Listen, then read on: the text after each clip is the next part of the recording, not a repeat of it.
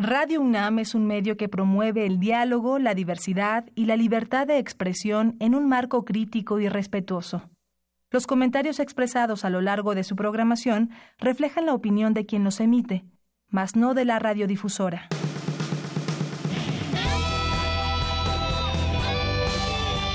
Prisma RU. Relatamos al mundo.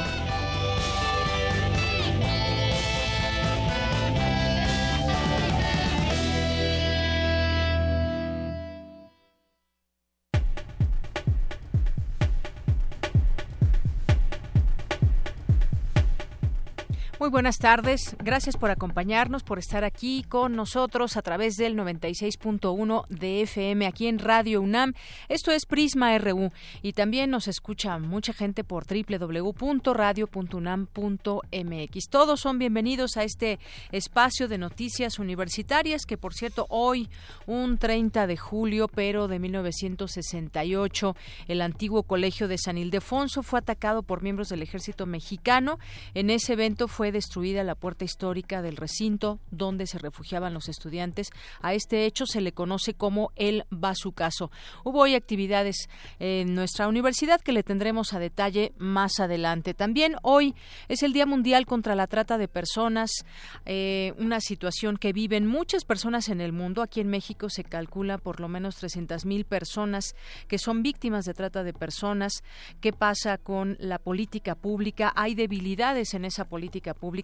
Lo platicaremos hoy más adelante en nuestra segunda hora con la maestra Mariana Alegret, que es vocera de Naciones Unidas y oficial de Cooperación Internacional de la Oficina de Naciones Unidas contra las Drogas y el Delito, y que tiene que ver también con todo este tema de la trata de personas.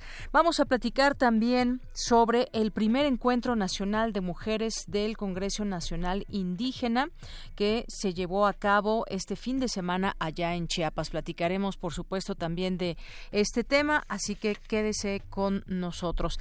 Y vamos a platicar de los, el reinicio de negociaciones del Tratado de Libre Comercio. Parece ser que ya hay luz verde en varios temas y se incorpora también ya el equipo de López Obrador a estas negociaciones. Así que, pues platicaremos de este tema con el doctor Miguel González, académico de la Facultad de Economía de la UNAM.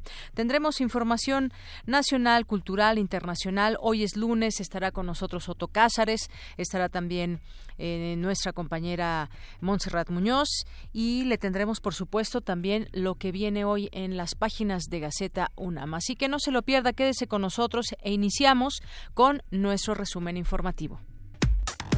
Relatamos al mundo. Relatamos al mundo. Y arrancamos con nuestro resumen de este día, lunes 30 de julio. Precisamente hoy se llevó a cabo la ceremonia que les decía del inicio de la conmemoración por los 50 años del movimiento estudiantil del 68. Mi compañera Dulce García nos tendrá todos los detalles. Y este lunes la Facultad de Ciencias Políticas y Sociales le dio la bienvenida a la generación 2019. Más adelante Cindy Pérez Ramírez con la información. Por su parte, mi compañero Abraham Menchaca nos tendrá una nota sobre la urgente necesidad que plantean especialistas universitarios para impulsar el uso de energías limpias para contrarrestar el daño ambiental. Un equipo de antropólogos dirigidos por el Instituto Nacional de Antropología e Historia descubrieron en el estado de Tamaulipas la momia de un niño acompañada de plantas cultivables como ofrenda.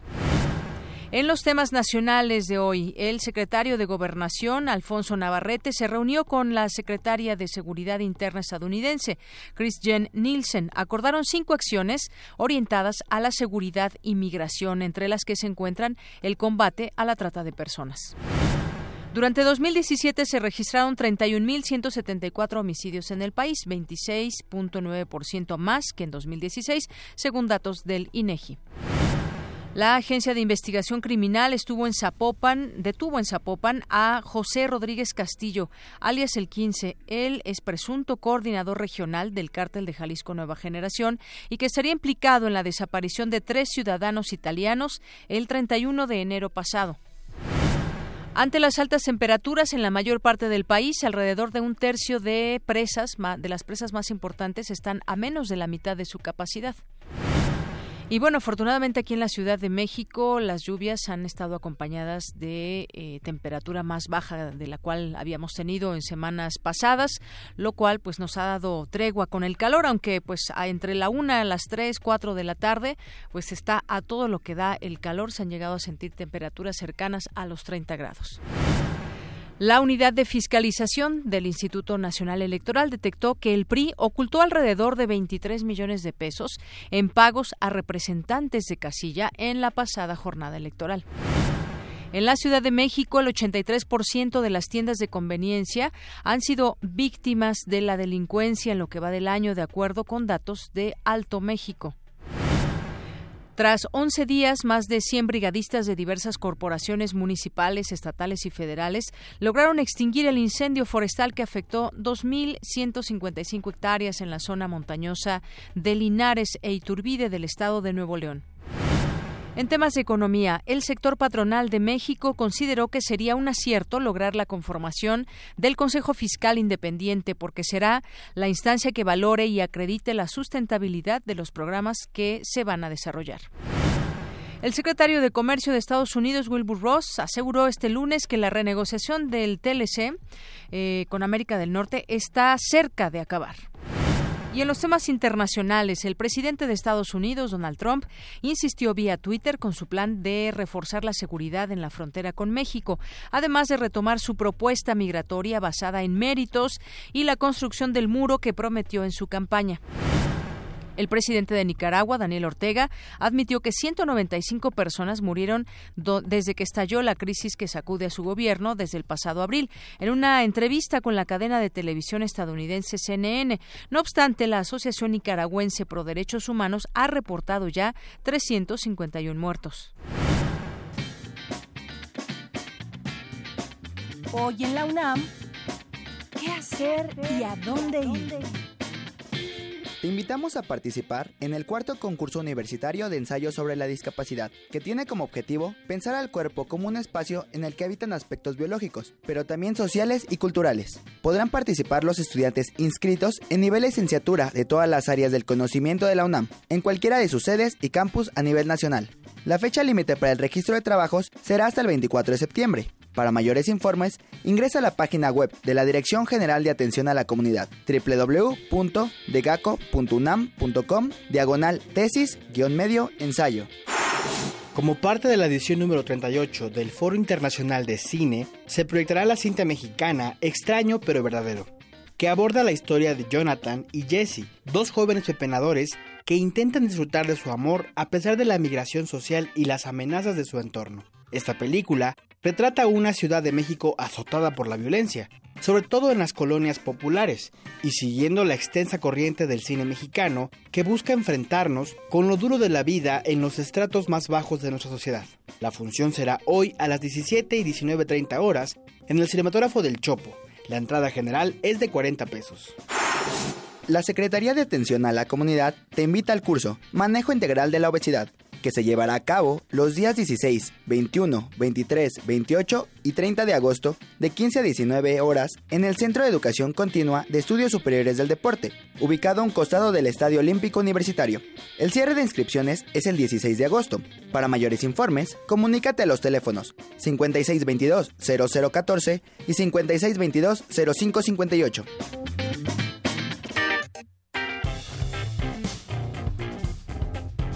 Campus RU. Y entrando a nuestro campus universitario, iniciamos con esta información. La UNAM dio el inicio formal a la conmemoración por los 50 años del movimiento del 68. Hubo actividades el día de hoy y mi compañera Dulce García nos tiene la siguiente información.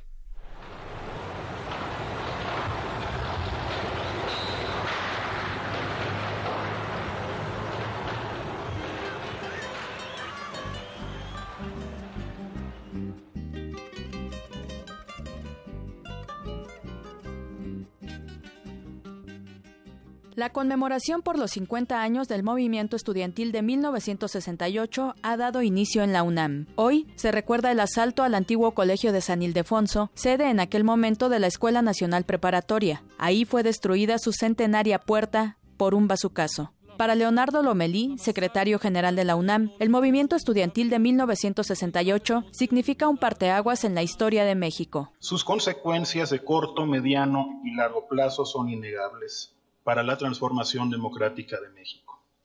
Esperamos que con estas actividades contribuyamos a honrar a todos aquellos que con su participación y su ejemplo contribuyeron al avance de nuestro país y a la defensa de.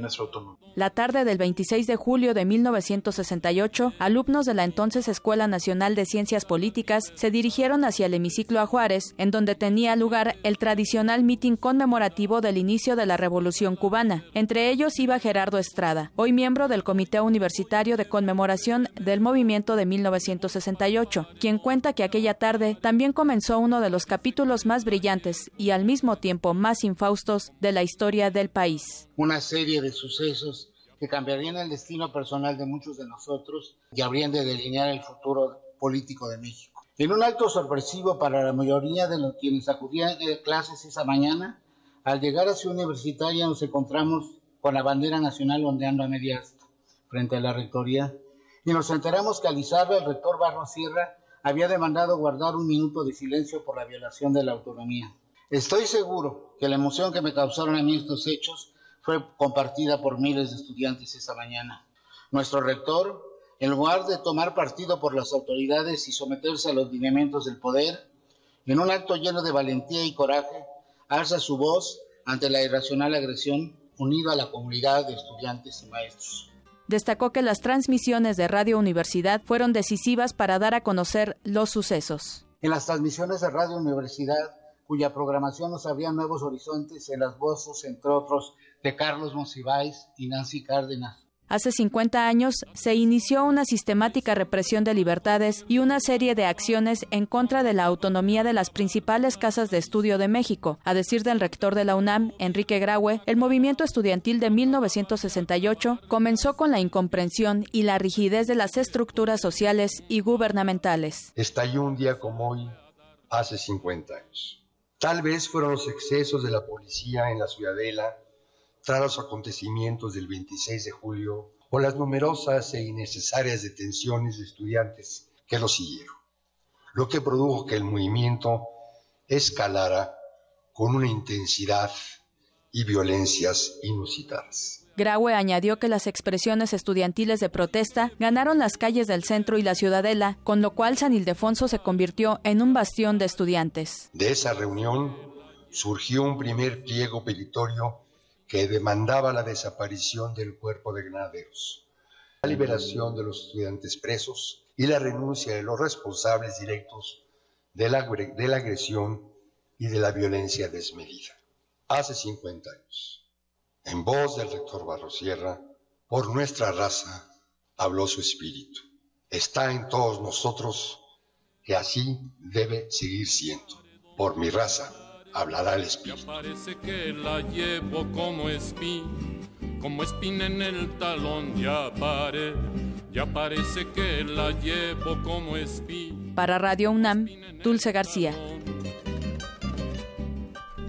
Gracias a mi compañera Dulce García por esta información. Hoy justamente también la Gaceta UNAM en este folleto que es coleccionable, ya nos decía su director, pues se publica el tercer folleto, se estará publicando los días de Gaceta y en esta ocasión justamente pues recuerda el bazucazo a San Ildefonso, la UNAM de luto eh, y bueno pues Luis Echeverría recuerda en esa fecha julio 30 martes eh, Luis Echeverría secretario de Gobernación llama al presidente Gustavo Díaz Ordaz de gira por Jalisco con el secretario de la Defensa Nacional, el general Marcelino García Barragán, y le describe el escenario sosteniendo que el país está al borde del desastre por culpa de los estudiantes.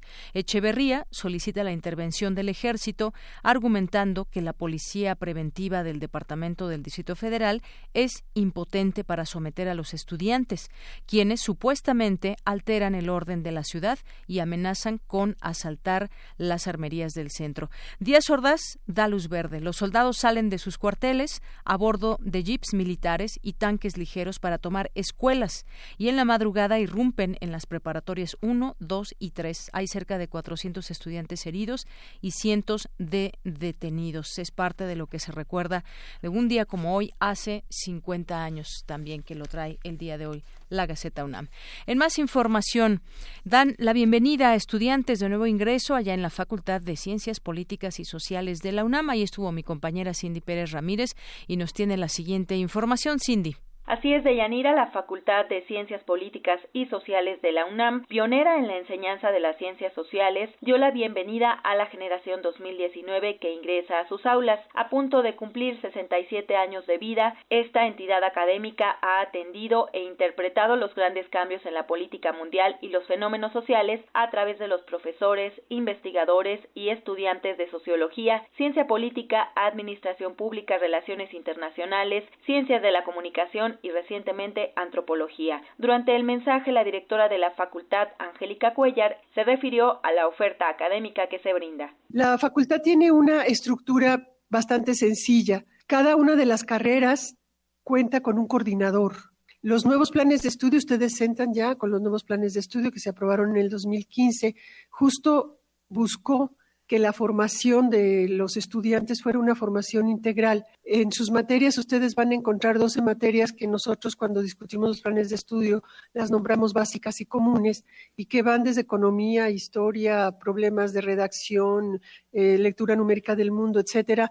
Son todos aquellos tópicos, son todos aquellos temas que nosotros cuando discutimos esto, todavía en la administración del doctor Fernando Castañeda Sabido, pensamos que todo estudiante que pasara por estas aulas de la Facultad de Ciencias Políticas y Sociales debía de tener conocimientos mínimos de todas estas asignaturas. Tener la identidad de la Facultad de Ciencias Políticas y Sociales es tener una identidad abierta al diálogo, abierta a aceptar la pluralidad y la diferencia de opinión y también estar entrenados en que el debate siempre tiene que ser en términos argumentativos, en términos científicos. Por su parte, Arturo Chávez, secretario general de la facultad, señaló que la institución ideada por Lucio Mendieta en 1951 es un espacio de derechos. El primer derecho que tienen, y es fundamental que lo ejerzan, es que sus profesores les deben dar clase y de darles clase de acuerdo a los planes y programas de estudio establecidos por la facultad.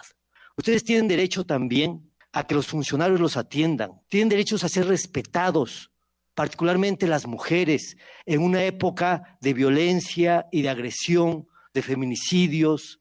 Se trata de ejercer el derecho al respeto hacia el otro y tienen el derecho a tener espacios culturales, espacios lúdicos, derecho a reunirse, a organizarse políticamente, pero también, y esto debe quedar muy claro, también somos una institución con obligaciones. Nuestra obligación es responder a una sociedad que paga nuestra, nuestra educación. Esta universidad se ha conservado como un espacio público y gratuito gracias a movimientos como el del 68. De Yanira, ante el nuevo escenario internacional y los cambios sociales, la institución se mantiene en el reto de formar profesionales capaces de analizar los procesos históricos sociales contemporáneos. Hasta aquí mi reporte. Muy buenas tardes. Gracias, Cindy. Muy buenas tardes. Vamos ahora con mi compañero Abraham Menchaca. El desempleo en nuestro país está al alza. Datos estadísticos revelan que en los primeros seis meses del año en curso se incrementó el número de personas sin ocupación. Abraham Menchaca con la información. ¿Qué tal, Deyanira? Buenas tardes. Un saludo a los amigos de Prisma RU. Durante el sexto semestre del año, la tasa de desocupación se ubicó en 3.39% de la población económicamente activa, porcentaje por encima de las expectativas de los analistas y superior al 3.3% que se alcanzó en el mismo periodo del año pasado. Aunque el repunte es marginal, no se había observado un retroceso desde noviembre del año pasado, cuando llegó a 3.47%. De la población económicamente activa en México, el 3.39% se encuentra en situación de desocupación, lo que significa que dentro del país, tres de cada cien hombres y mujeres que tienen 15 años o más manifestaron estar buscando empleo sin conseguirlo. Para el doctor José Luis Martínez Marca, académico de la Facultad de Estudios Superiores Aragón, este incremento en el desempleo abierto se debe a varios factores. El aumento de la tasa de desempleo abierto respecto a la población económicamente activa, pues básicamente se debió a, a todo el proceso electoral de buena parte de las inversiones del sector público se disminuyen y por ende también impactan de manera negativa a la expansión de la inversión del sector privado. Adicionalmente, eso es a nivel interno. A, a nivel de factores externos, básicamente, pues esto ha seguido este, bajo la incertidumbre de la negociación del Tratado de Libre Comercio. Entonces, parecería que este, bajo estas perspectivas que se plantea la posibilidad de que esto pueda ser ya este, acordado y aprobado en el próximo mes de agosto, probablemente sí sería factible que hubiera una ligera recuperación, pero hasta el último trimestre del año, sobre todo previendo ya la información que se pueda obtener en términos del presupuesto para el 2019, que ya sería bajo la próxima presidencia de la República, y sobre todo el gasto de inversión. Pero sería una recuperación muy ligera, ¿no? Por menos del 1%. Deyanira, el especialista, consideró que la presente administración cierra bien en materia de creación de empleo, sin embargo advirtió, estos no alcanzaron salarios dignos. Sobre todo por, por la cuestión de que sí hubo un, buen este, gasto de infraestructura que repercutió de manera positiva. Eso sí, sin duda, el aumento va a ser importante en términos de cómo este, estaba al cierre del 2012 con Felipe Calderón y los resultados que, ofrece este, el actual presidente Peña Nieto. Entonces ahí sí yo considero que sí hubo un aumento importante, sobre todo en términos de, asegurados permanentes en el INSS. Entonces sí, sí hay una cifra positiva por ahí. Aunque, pues sin embargo, las remuneraciones de los empleos pues no han sido tan importantes, por eso es que no se ha reflejado en un impacto importante en el crecimiento de la demanda interna de nuestro país. O sea, habrá que también ese tipo de aspectos tomarlos en consideración para la próxima administración. Tabasco, Ciudad de México, Nayarit, Coahuila y el Estado de México son los estados más afectados por el desempleo, con tasas de hasta 6.4%.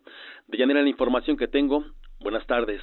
Gracias, Abraham. Muy buenas tardes. Pues retos los hay, los habrá para el siguiente gobierno. Uno de ellos, el desempleo.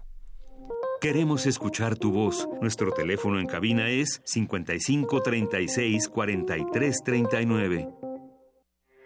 Porque tu opinión es importante, síguenos en nuestras redes sociales, en Facebook como Prisma RU y en Twitter como arroba PrismaRU.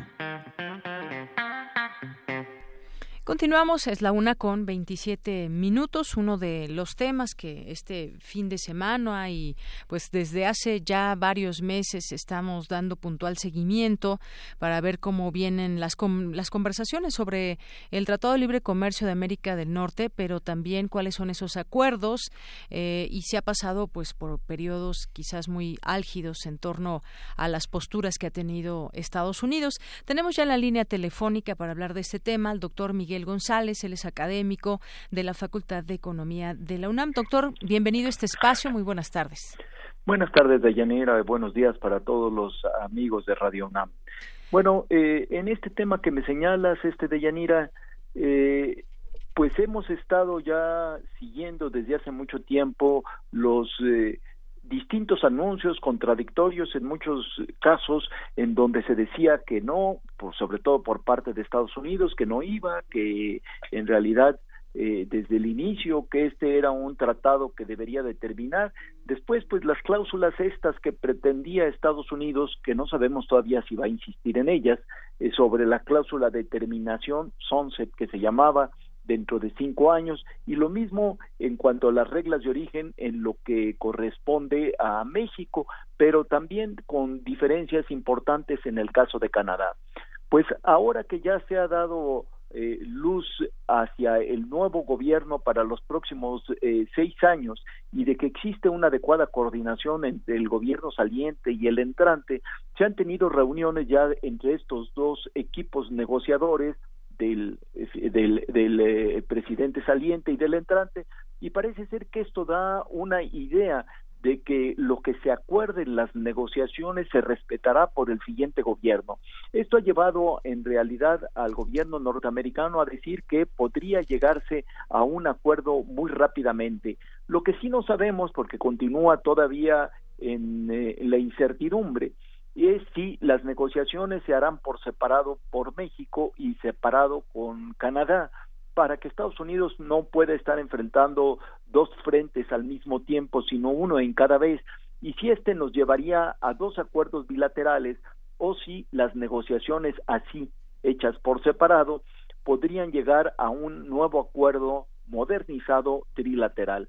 Por lo pronto se nos ha dicho que esto podría concluirse en el mes de agosto, pero en otras versiones se dice que sería hasta el otoño es decir, estaríamos esperando ya hacia septiembre o incluso algunos dicen que en octubre podría llegarse a este acuerdo. Por lo pronto, lo que eh, hace unas horas ha declarado el, eh, secretario de Comercio, Wilbur Ross, dice que, bueno, no se ha perdido el tiempo por parte del gobierno entrante de López Obrador y por lo tanto hay muchas posibilidades de que se pueda tener eh, eh, rápidamente eh, en conversaciones con México un acuerdo sobre los puntos pendientes. Esto nos da la idea de que se está haciendo una negociación por separado, porque también nos dice que al final de cuentas habría que tener el negociador norteamericano Light Kaiser eh, una serie de acuerdos también con Canadá para tratar de armar un texto que ya pudiera discutirse entre los tres eh, países y someterse a la aprobación de sus autoridades correspondientes. Pues este es eh, el, comentario de Yanira, solamente terminando que gracias a estas noticias pues se ha disminuido la incertidumbre en el mercado financiero y por supuesto nuestra moneda se ha venido apreciando estando ya por abajo de los 19 dólares en las ventanillas de los bancos comerciales, a la venta, por supuesto. Así es, es un, es un buen tema también que trae hoy a la mesa, doctor. Y bueno, esto que, que decía usted que no sabemos todavía si Canadá también estaría participando en estas reuniones y si se haría un acuerdo más bien bilateral, primero México, Estados Unidos, Estados Unidos, Canadá.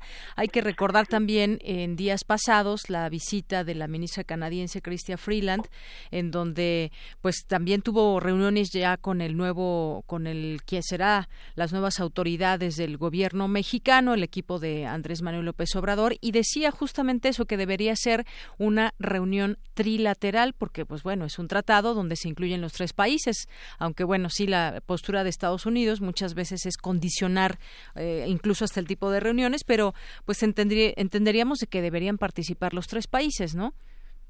Sí, pero eh, no sabemos qué si debemos de confiar o no en las declaraciones de Trump, porque precisamente este hace unas horas se está negociando que se ha tenido un sólido progreso en las conversaciones con México y que eh, sería posible primero un acuerdo bilateral con México y antes de negociar por separado con Canadá. Es decir, nos mantiene siempre en incertidumbre, incluso pues no muy congruentemente con lo que a veces dicen sus eh, distintos este funcionarios, como es el caso de Wilbur Ross o de Lighthizer, entonces, pues vamos a ver que en estas semanas, que es cuando se van a reunir a partir del próximo jueves, pues en qué sentido están avanzando estas negociaciones Así es, y bueno, pues según se ha dado a conocer en, en un portal Inside Trade, Ildefonso Guajardo eh, y Robert Lighthizer, eh, representante comercial de Estados Unidos, mañana comenzarían a tocar temas técnicos. Y bueno, pues ya de esas negociaciones, esas pláticas, pues veremos qué, qué deriva de esos temas técnicos. No sé exactamente cuáles sean los temas técnicos, pero pues posiblemente mañana tengamos un poco más de información. Claro, sobre todo lo que se van a estar tratando son temas que eh, competen directamente a México, como es el caso del sector textil, este que entiendo que eso es con lo que van a comenzar y en lo cual no necesariamente está involucrado Canadá. Así es. Y bueno, pues ya también eh, usted lo mencionaba, ya esta participación muy notoria, muy clara del equipo de López Obrador con quienes tendrán que directamente seguir negociando. Quizás se llegue pues en próximos eh, días o quizás semanas en algún acuerdo, pero pues han estado presentes. Eso es importante porque todavía pues no son gobiernos, pero ya no son gobierno, pero ya están al tanto y sobre todo en las reuniones de alto nivel. Claro, esperemos a ver qué es lo que pasa en esta semana de Yeneira. Muy bien, bueno, pues lo, lo platicamos de ser necesario. Doctor, por lo pronto, muchas gracias. De nada, hasta luego. Muy buenas tardes al doctor Miguel González, académico de la Facultad de Economía de la UNAM.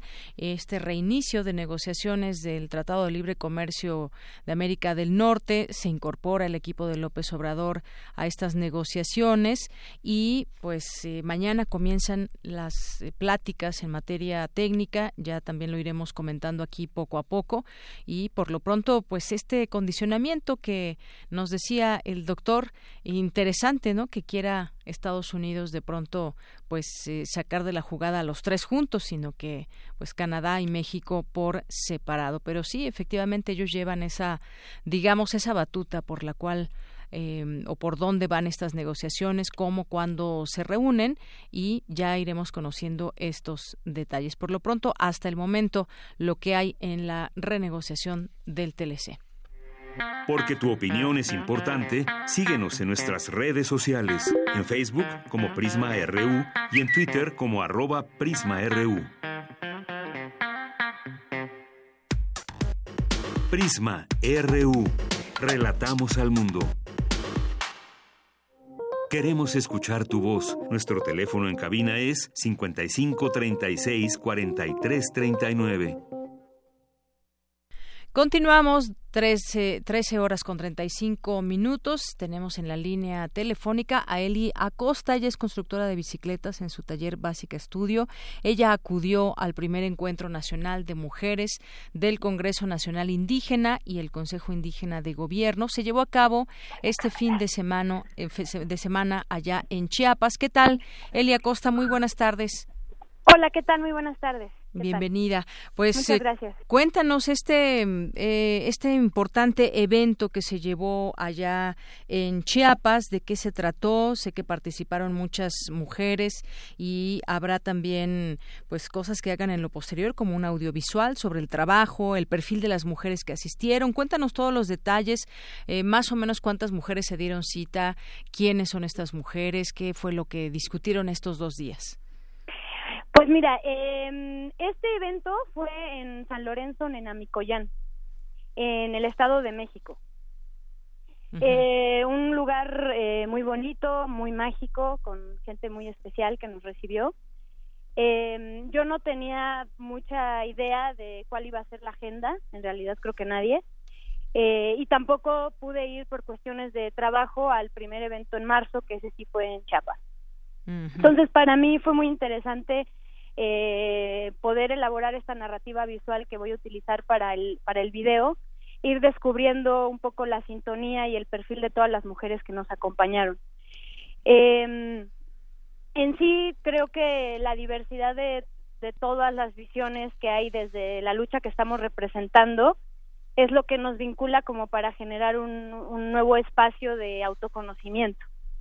Entonces, eh, hubo talleres, ¿no? Que cada quien podía como, eh, digamos, representar si tú eres una experta en determinada cosa.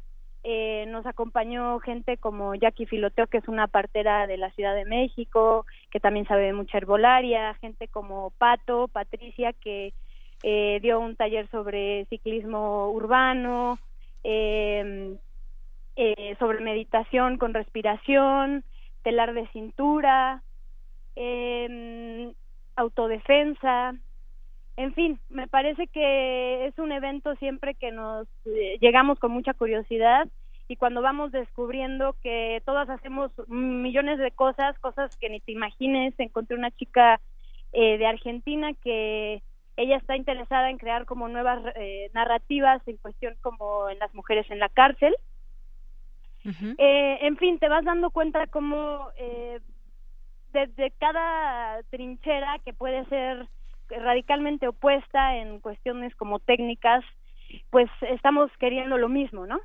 Simpatizamos con lo mismo. Elia Costa, eh, nos dice, son estas, eh, o lo que vemos, este redes nacionales, conocerse, también tener participación de mujeres que lo quieran hacer, que vengan de otros países.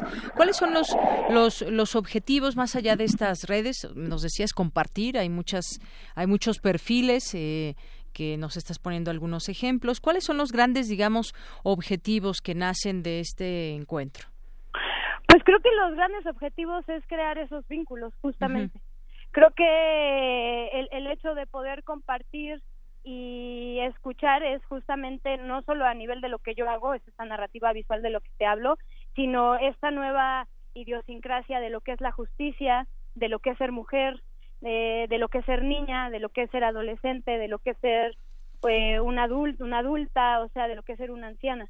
Justamente me parece que la fuerza de esto no es ni la preparación ni el concreto que alguien, las mujeres, por ejemplo, las concejalas, estén fijando un objetivo, sino lo que nosotros, nosotras, en una actitud eh, proactiva, vamos elaborando en el comienzo de los días. Por eso me parece muy interesante el hecho de que no hay una agenda tal cual, ni tú puedes ver como el itinerario, que es lo que casi siempre sucede. ¿No? Entonces creo que el, desde mi visión el, lo más importante que es el objetivo primordial como yo lo, lo sentí es el, la, la, la idea de ser quienes somos en un lugar lleno de mujeres nos va a permitir crear una nueva visión de la realidad, ¿no? De esa realidad que aspiramos y que queremos concretar como mujeres. ¿Y cómo se hace este este llamado? ¿Cómo es que se juntaron estas mujeres? Más o menos cuántas acudieron a este encuentro. Pues mira, eh, yo creo que se va pasando de voz en voz, ¿no? Hay gente mucho más eh, activista que por supuesto siempre tiene como el acceso a esa información y ellas las va pasando a su vez, ¿no? Asociaciones, todo. Y, y yo creo que asistieron en promedio unas 300 mujeres, ciento, con 200, 300 más o menos. No, no soy tan buena calculando. Muy bien, entonces este llamado que se puede hacer, digamos, también a través de las redes sociales, eh, otras mujeres que platican a otras y entonces se va haciendo esta, esta reunión. ¿Cuándo será el segundo encuentro? Y no sé si también tengan algunos temas en particular que, que vayan discutiendo en cada uno de estos encuentros. Sí, creo que se, o sea, todo se basó mucho en eh, justicia, diversidad sexual, sí hubo puntos desde los que se trabajan, aspirando siempre a que son como los puntos claves para la, para esta nueva visión, ¿no? Entonces son eh, justicia, eh, trabajo y explotación, la defensa de la tierra, mujer, ¿no? Ser mujer, me estaré olvidando alguno pero sí hay puntos sobre los que se van trabajando, las concejalas obviamente van guiando los talleres y el conversatorio, digamos, que se hace. Eh, tú puedes elegir como el, espacio en el que quieras trabajar. En mi caso yo estuve yendo en a diferentes con la intención de poder, en el pequeño video que tengo idea de hacer para que pueda fluir en redes sociales, pues se pueda alcanzar a entender eh, la diversidad de mujeres que, que estuvieron, ¿no? Que fuimos. Y quizás pues ir extendiendo justamente esta, este llamado, este punto de unión, estas redes que tú nos platicas entre, entre mujeres. Sí, sobre todo creo que a veces eh, no te sientes muy vinculada quizás al trabajo de las mujeres zapatistas o al, o al feminismo todavía igual lo, lo ves demasiado lejano, quizá, no sé. Y sí, también un poco la idea del video es eso, entender que no es nada lejano, que cuando llegas y escuchas te das cuenta que todas esas dudas, esas reflexiones, esas charlas que tienes con tu con tus hermanas, con tu mamá, con tus amigas, en realidad las estamos teniendo todas. Llegar a ese lugar, convocar esa fuerza como de de curiosidad y de objetivos me parece como el mayor objetivo y creo que se alcanzó.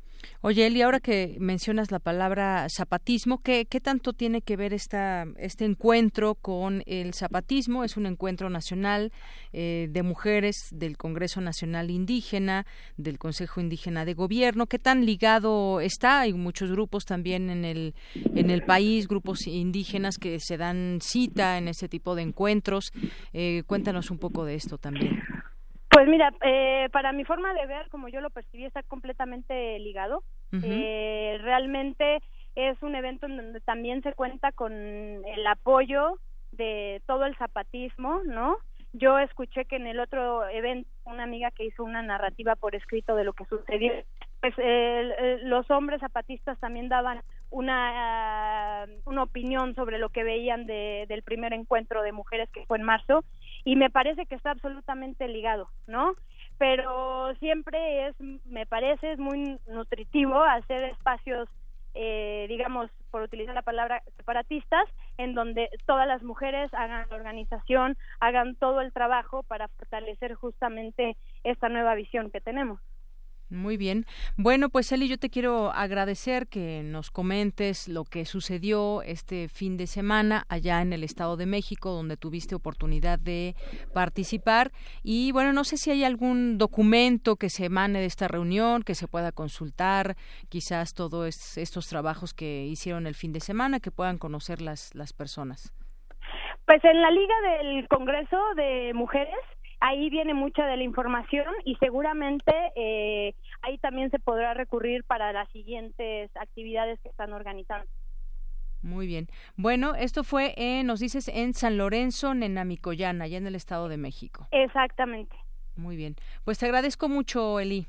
Igualmente, muchísimas gracias. Muy buenas tardes, gracias. Muy buenas tardes, hasta luego. Hasta luego, Eli Acosta, que participó en este primer encuentro nacional de mujeres del Congreso Indígena, el Consejo Indígena de Gobierno, allá en el Estado de México, lo que se vivió en este lugar. Queremos escuchar tu voz. Nuestro teléfono en cabina es 55 36 43 39. Bien, continuamos. Algunas notas nacionales que comentar con todos ustedes. El virtual ganador presidencial Andrés Manuel López Obrador viajó a la selva Lacandona. Ahí visitó los terrenos que usará para su programa de plantación. Por ahí estuvo ya también un video circulando. Eh, a partir de que inicie su gobierno, pondrá en marcha la siembra de un millón de hectáreas, dijo, con árboles maderables y frutales, los cuales darán empleo a cerca de 400 mil personas en su sexenio. Así se evitará en parte que los jóvenes emigren a otras regiones rescatando las tierras fértiles, pero que actualmente están abandonadas. Es un video donde explica eh, que en sustitución de la sede Sol también creará la Secretaría del Bienestar. Designó al senador electo Javier May como subsecretario y encargado del programa de siembra y al agrónomo Hugo Chávez como director técnico del programa. Bueno, pues esto es parte de lo que se dio a conocer ese fin de semana. Hoy también en información sobre López Obrador hay una opinión de la Coparmex que dice que programas asistenciales de López Obrador requieren un consejo fiscal. Es la, la postura de la Coparmex. Dice que el sector patronal de México consideró que sería un acierto lograr la conformación del Consejo Fiscal Independiente porque será la instancia que valore y acredite la sustentabilidad de programas que se van a desarrollar. Lo anterior ante el pronunciamiento de integrantes del futuro gobierno federal a favor del Consejo, cuya creación quedó relegada con un altísimo costo para México. Es lo que opina el Consejo, que será un, órgano, un órgano consultivo conformado por especialistas en temas hacendarios, financiero, que tendría mandato legal para asesorar al Poder Legislativo Federal en torno a temas de responsabilidad fiscal, diseño y ejercicio presupuestal, endeudamiento público y finanzas nacionales. Todo eso es lo que se piensa hacer y pues lo que será conveniente ante la inminente, inminente puesta en marcha de muchos programas sociales y proyectos de gobierno que serán altamente demandantes de los recursos públicos. Esto es lo que dice el, eh, la Coparmex. Estos programas requieren un consejo fiscal. Y también este recorte presupuestal propuesto por López Obrador alcanza dependencias de, gobierno. Como se había mencionado, esta, este recorte que habrá salarios, bueno, pues eh, el próximo gobierno busca eliminar la figura de los delegados federales. No solo implica a 32 funcionarios, pues estos organismos cuentan con diversos departamentos con sueldos superiores al tope que se impondrá con el gobierno entrante. El gobierno federal gasta 181 millones 622 mil pesos mensuales en 17 organismos. Se piensa ahora en ahorrar, ahorrar, ahorrar, en ser austeros y bueno, pues ahí también ya se están dando algunas cifras de cómo pues algunas dependencias tendrán este estos recortes y pues evidentemente también hay reacciones al respecto algunos no están a favor. 2017 se registró el mayor número de homicidios en México. Esto es con información del INEGI. El pasado año alcanzó una cifra exorbitante de homicidios, registrándose 31 mil 174 homicidios en todo el país, según los datos estadísticos del INEGI. En otra información, Ernesto Cedillo vivió en carne propia el 68, el expresidente de México, en el periodo de 1994 a la sucesión de poder en 2000, después de 71 años que el PRI tuviera la batuta del gobierno, habla convencido de que el movimiento del 68 marcó la democratización del gobierno mexicano. Bien, pues esta es parte de la información que le podemos compartir el día de hoy y sí seguimos recordando estas día a día desde que se iniciaron ya las primeras manifestaciones de este movimiento de 1968 desde la semana pasada con el desde el 23 de abril aunque bueno como ya lo, hemos platicado por ahí con algunos eh, ex líderes este movimiento también se venía gestando desde antes no fue solamente aquel momento en donde estudiantes se enfrentaron, donde había porros y de ahí, pues bueno, surgió lo más visible del movimiento. Bien, pues vamos a continuar. Porque tu opinión es importante, síguenos en nuestras redes sociales, en Facebook como Prisma RU y en Twitter como arroba PrismaRU.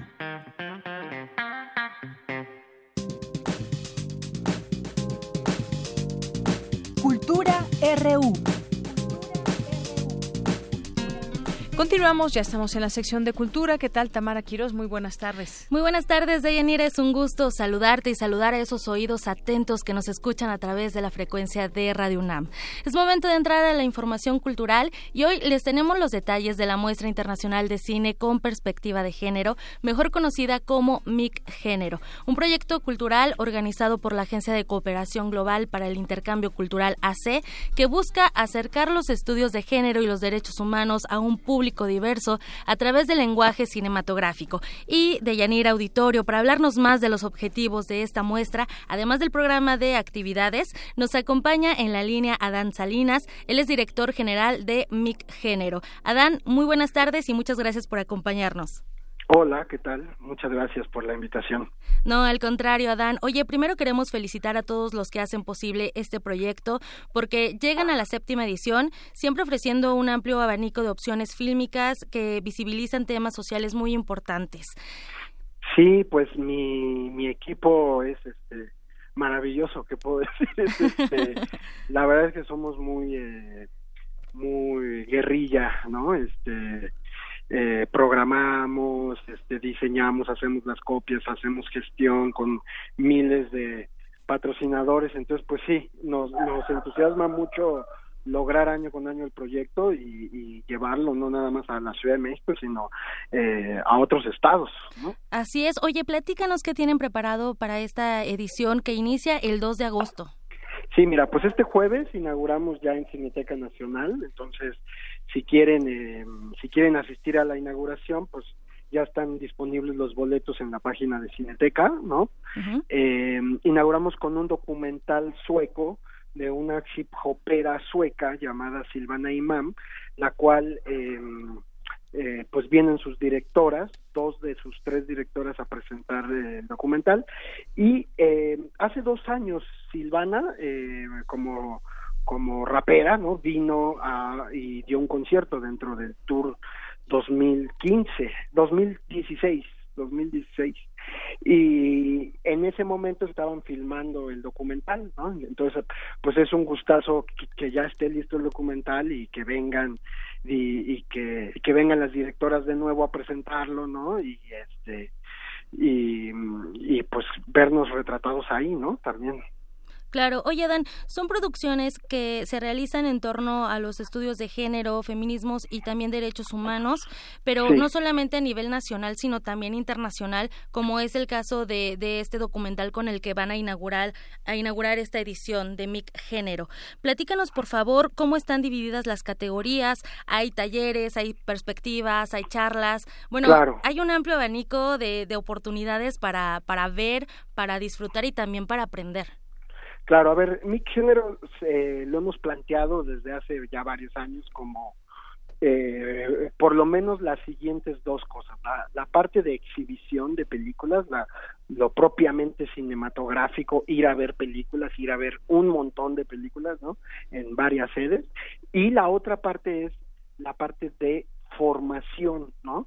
en esta parte de formación, eh, nosotros le llamamos industria porque tenemos eh, unos laboratorios donde seleccionamos proyectos eh, que tienen que ver con derechos humanos, con género, que se están filmando o que se van a filmar o que ya se filmaron pero que todavía no salen a la, a la cartelera comercial, ¿no? Y se están trabajando todavía, están en work in progress, los seleccionamos y trabajamos con eh, expertos tanto en cine, ¿no? Como gente de la academia que viene tanto de derechos humanos como del feminismo, ¿no? Y eh, pues apoyamos a que se terminen estos proyectos con estas asesorías de esta gente, ¿no? Entonces, ¿qué vemos en esos laboratorios? Pues que los proyectos no tengan eh, estereotipos de género, que no sean sexistas, ¿no? Que no discriminen, ¿no? Que tengan personajes bien planteados, a los que saben hacer cine, eh, pero que están medio medio con carencia como en lo teórico sobre feminismo, pues se les asesora sobre ello y a los que saben de feminismo pero no tienen esta formación cinematográfica, pues se les enseña lo básico de cine. Entonces, son estas dos partes las que tienen género, ¿no? lo público prácticamente es las exhibiciones eh, de las películas y lo y lo que es como medio cerrado porque pues, son proyectos donde se está trabajando es esta parte de industria no de formación a un lado no eh, a un lado de esta como formación modo taller desde hace dos años tenemos eh, presentaciones de libros nos hemos le hemos echado todavía más ganas para poder eh, hacer traducciones de algunos libros importantes o hacer investigaciones propias, ¿no? Sobre, sobre, pues algunos temas. El año pasado sacamos un informe sobre la industria audiovisual, este, con perspectiva de género, cómo está nuestra industria mexicana, ¿no? Entonces fue, fue un gran informe que abonó y apoya este pues este estos estudios no este año eh, este año traemos, eh, presentamos el libro Tras las lentes de Isabel Coixet dentro de la retrospectiva dedicada a ella, de, a Isabel, que va a estar en Cineteca. Eh, hicimos la traducción del libro de eh, New Queer Cinema, Nuevo Cine Queer, de Dee Ruby Rich, que es una de nuestras invitadas principales, junto con Bárbara Secchi, que es la autora del libro de Tras los lentes de Isabel, de, de Isabel Coixet. Y eh, hicimos también con los principales festivales de México, Ambulante, DocsMX, Cinema Planeta, nosotros, hicimos un manual de cómo organizar festivales de cine con compromiso social. Es un manual eh, pues para que colectivos, cineclubes, exhibidores independientes pues puedan de alguna forma volver eh, la tarea cineclubista o emprender, no, no necesariamente se tiene que transformar, este, emprender un proyecto de difusión audiovisual, ¿no? Como lo puede ser los festivales de cine. Claro, y sobre todo retomando el cineclub, que es un clásico y que además nos hace compartir y hacer comunidad. Eh, en torno al cine, ¿no? En torno a, todo este trabajo cinematográfico. Oye, Adán, eh, dentro de, de, los imperdibles, por así decirlo, eh, a nivel nacional, ¿Cuál nos recomiendas? ¿Qué película nos recomiendas? Pues mira, yo, yo les recomiendo Dolores, ¿no? Que es un documental sobre la activista eh, Dolores Huerta, que eh, al lado de, César Chávez en Estados Unidos hace eh, dos, tres décadas estuvo en la lucha por los derechos civiles, ¿no? es un documental sobre ella y cómo dentro de la misma revolución sindicalista que provocó el movimiento de, de, César Chávez y de ella, este, pues hay un análisis ya muy duro y muy potente sobre sobre mm, el género, ¿no? Sobre eh, aunque ella estaba dentro, aunque ella estaba dentro de un colectivo que reclamaba igualdad, este salarial, igualdad este en, en este en seguridad social y este tipo de cosas, por el por el hecho de ser mujer, pues ella no accedió a ciertas figuras de poder dentro de la organización eh, revolucionaria, ¿no? O del sindicalista. Entonces, es muy es muy interesante eh, eh este docu por esa por esa este por la temática que por la temática claro luego pues no sé la película inaugural Silvana va a estar varias veces eh,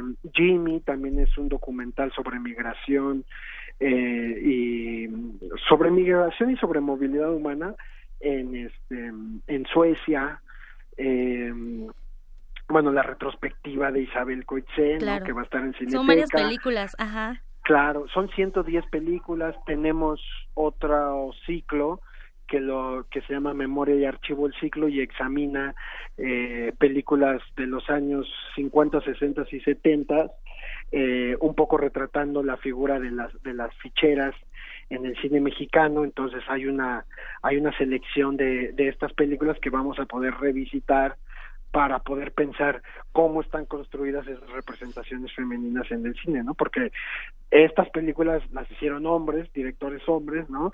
Y eh, representaron mujeres, ¿no?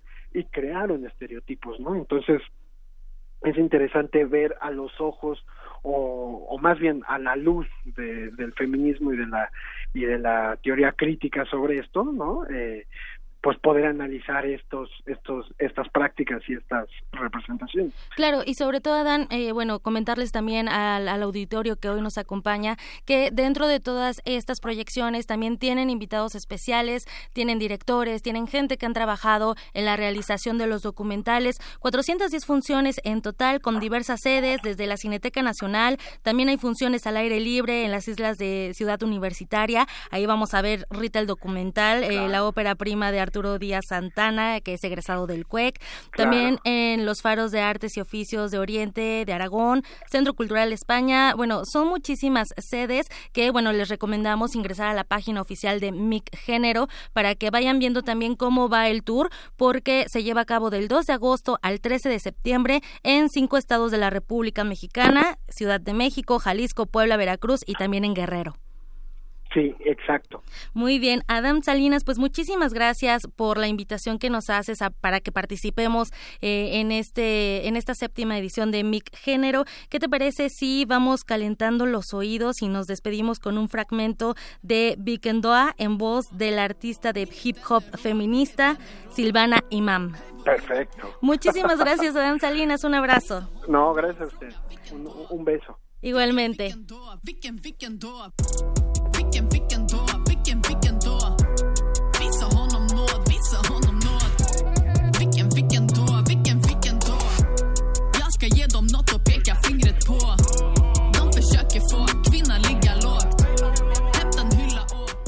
Bien, con esta música nos vamos al corte, son las dos y continuamos a la segunda hora de Prisma RU.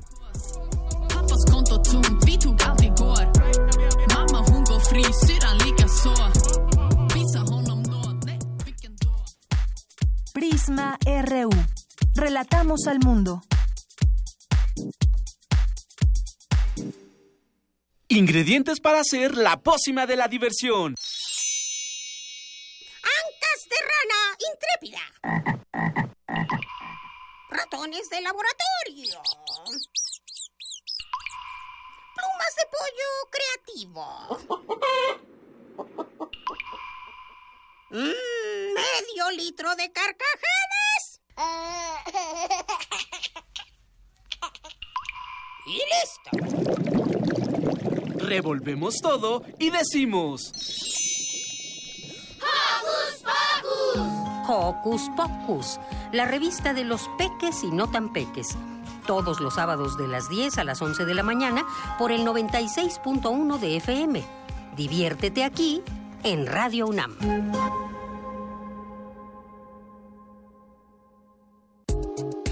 La psicología observa al ser humano, sus escenarios y comprende su diversidad. Adentrémonos en ella. Juntos hagamos conciencia, psicología y sociedad. un programa de análisis y reflexión con Berenice Camacho y las doctoras en psicología Tania Rocha y Mariana Gutiérrez. Todos los lunes a las 18 horas por el 96.1 de FM y su retransmisión los jueves a las 16 horas por el 860 de AM. Radio UNAM, Experiencia Sonora. Este es un momento de alegría para todos, porque iniciaremos un cambio verdadero por la vía pacífica. Es un momento histórico para el pueblo de México. Los gobernantes electos de Morena estarán a la altura y serán ejemplo de honestidad, austeridad y eficiencia. Los legisladores y funcionarios estarán al servicio de la nación. Morena gobernará para todos. Gracias por tu voto. Juntos haremos historia. Morena, la esperanza de México. El Centro Nacional de las Artes invita a una experiencia audiovisual inmersiva con contenidos 360 grados y de realidad virtual, a través de seis obras digitales producidas por la cantante islandesa Björk y renombrados artistas visuales. Las piezas hacen un recorrido por los álbumes Vulnicura y Biofilia, que abordan la vida personal de Björk. La muestra Björk Digital se puede visitar en la Galería Central y en las salas Espacio Alternativo y Arte Binario del Centro Nacional de las Artes de la Ciudad de México. Una cultura entera puede traducirse en imágenes si estas son plasmadas por los ojos adecuados. Cine Club Radio Cinema de Radio UNAM te invita a asistir a las proyecciones cinematográficas que formarán parte del ciclo Yasuhiro Ozu. Podremos ver y sin embargo hemos nacido.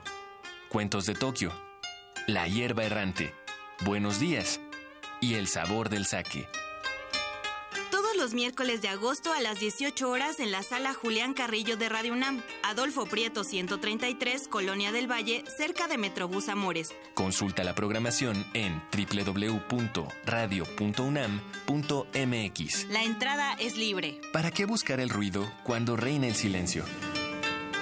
Radio UNAM, Experiencia Sonora.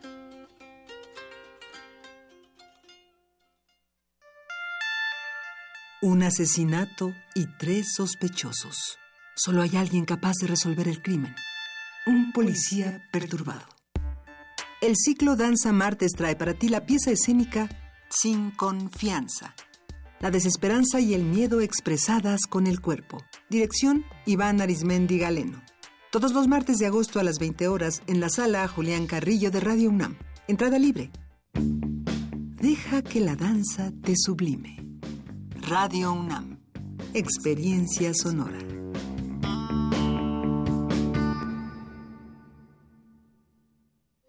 Queremos escuchar tu voz. Nuestro teléfono en cabina es 55 36 43 39.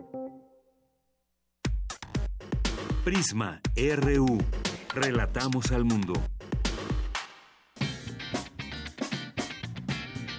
Mañana en la UNAM, ¿qué hacer y a dónde ir? Te invitamos a la presentación del libro Hacer Sociología sin darse cuenta, del doctor Hugo José Suárez del Instituto de Investigaciones Sociales de la UNAM, quien ha basado sus estudios en la cultura, la religión, la fotografía y la sociedad contemporánea. En esta obra, José Suárez responde a la pregunta ¿qué hace un sociólogo? Mediante un compilado de artículos con humor irónico y reflexión, generando en el lector la inquietud por entender el mundo social desde la cotidianidad. Asiste mañana 31 de julio, en punto de las 13 horas, al auditorio Pablo González Casanova de la Facultad de Ciencias Políticas y Sociales, en Ciudad Universitaria.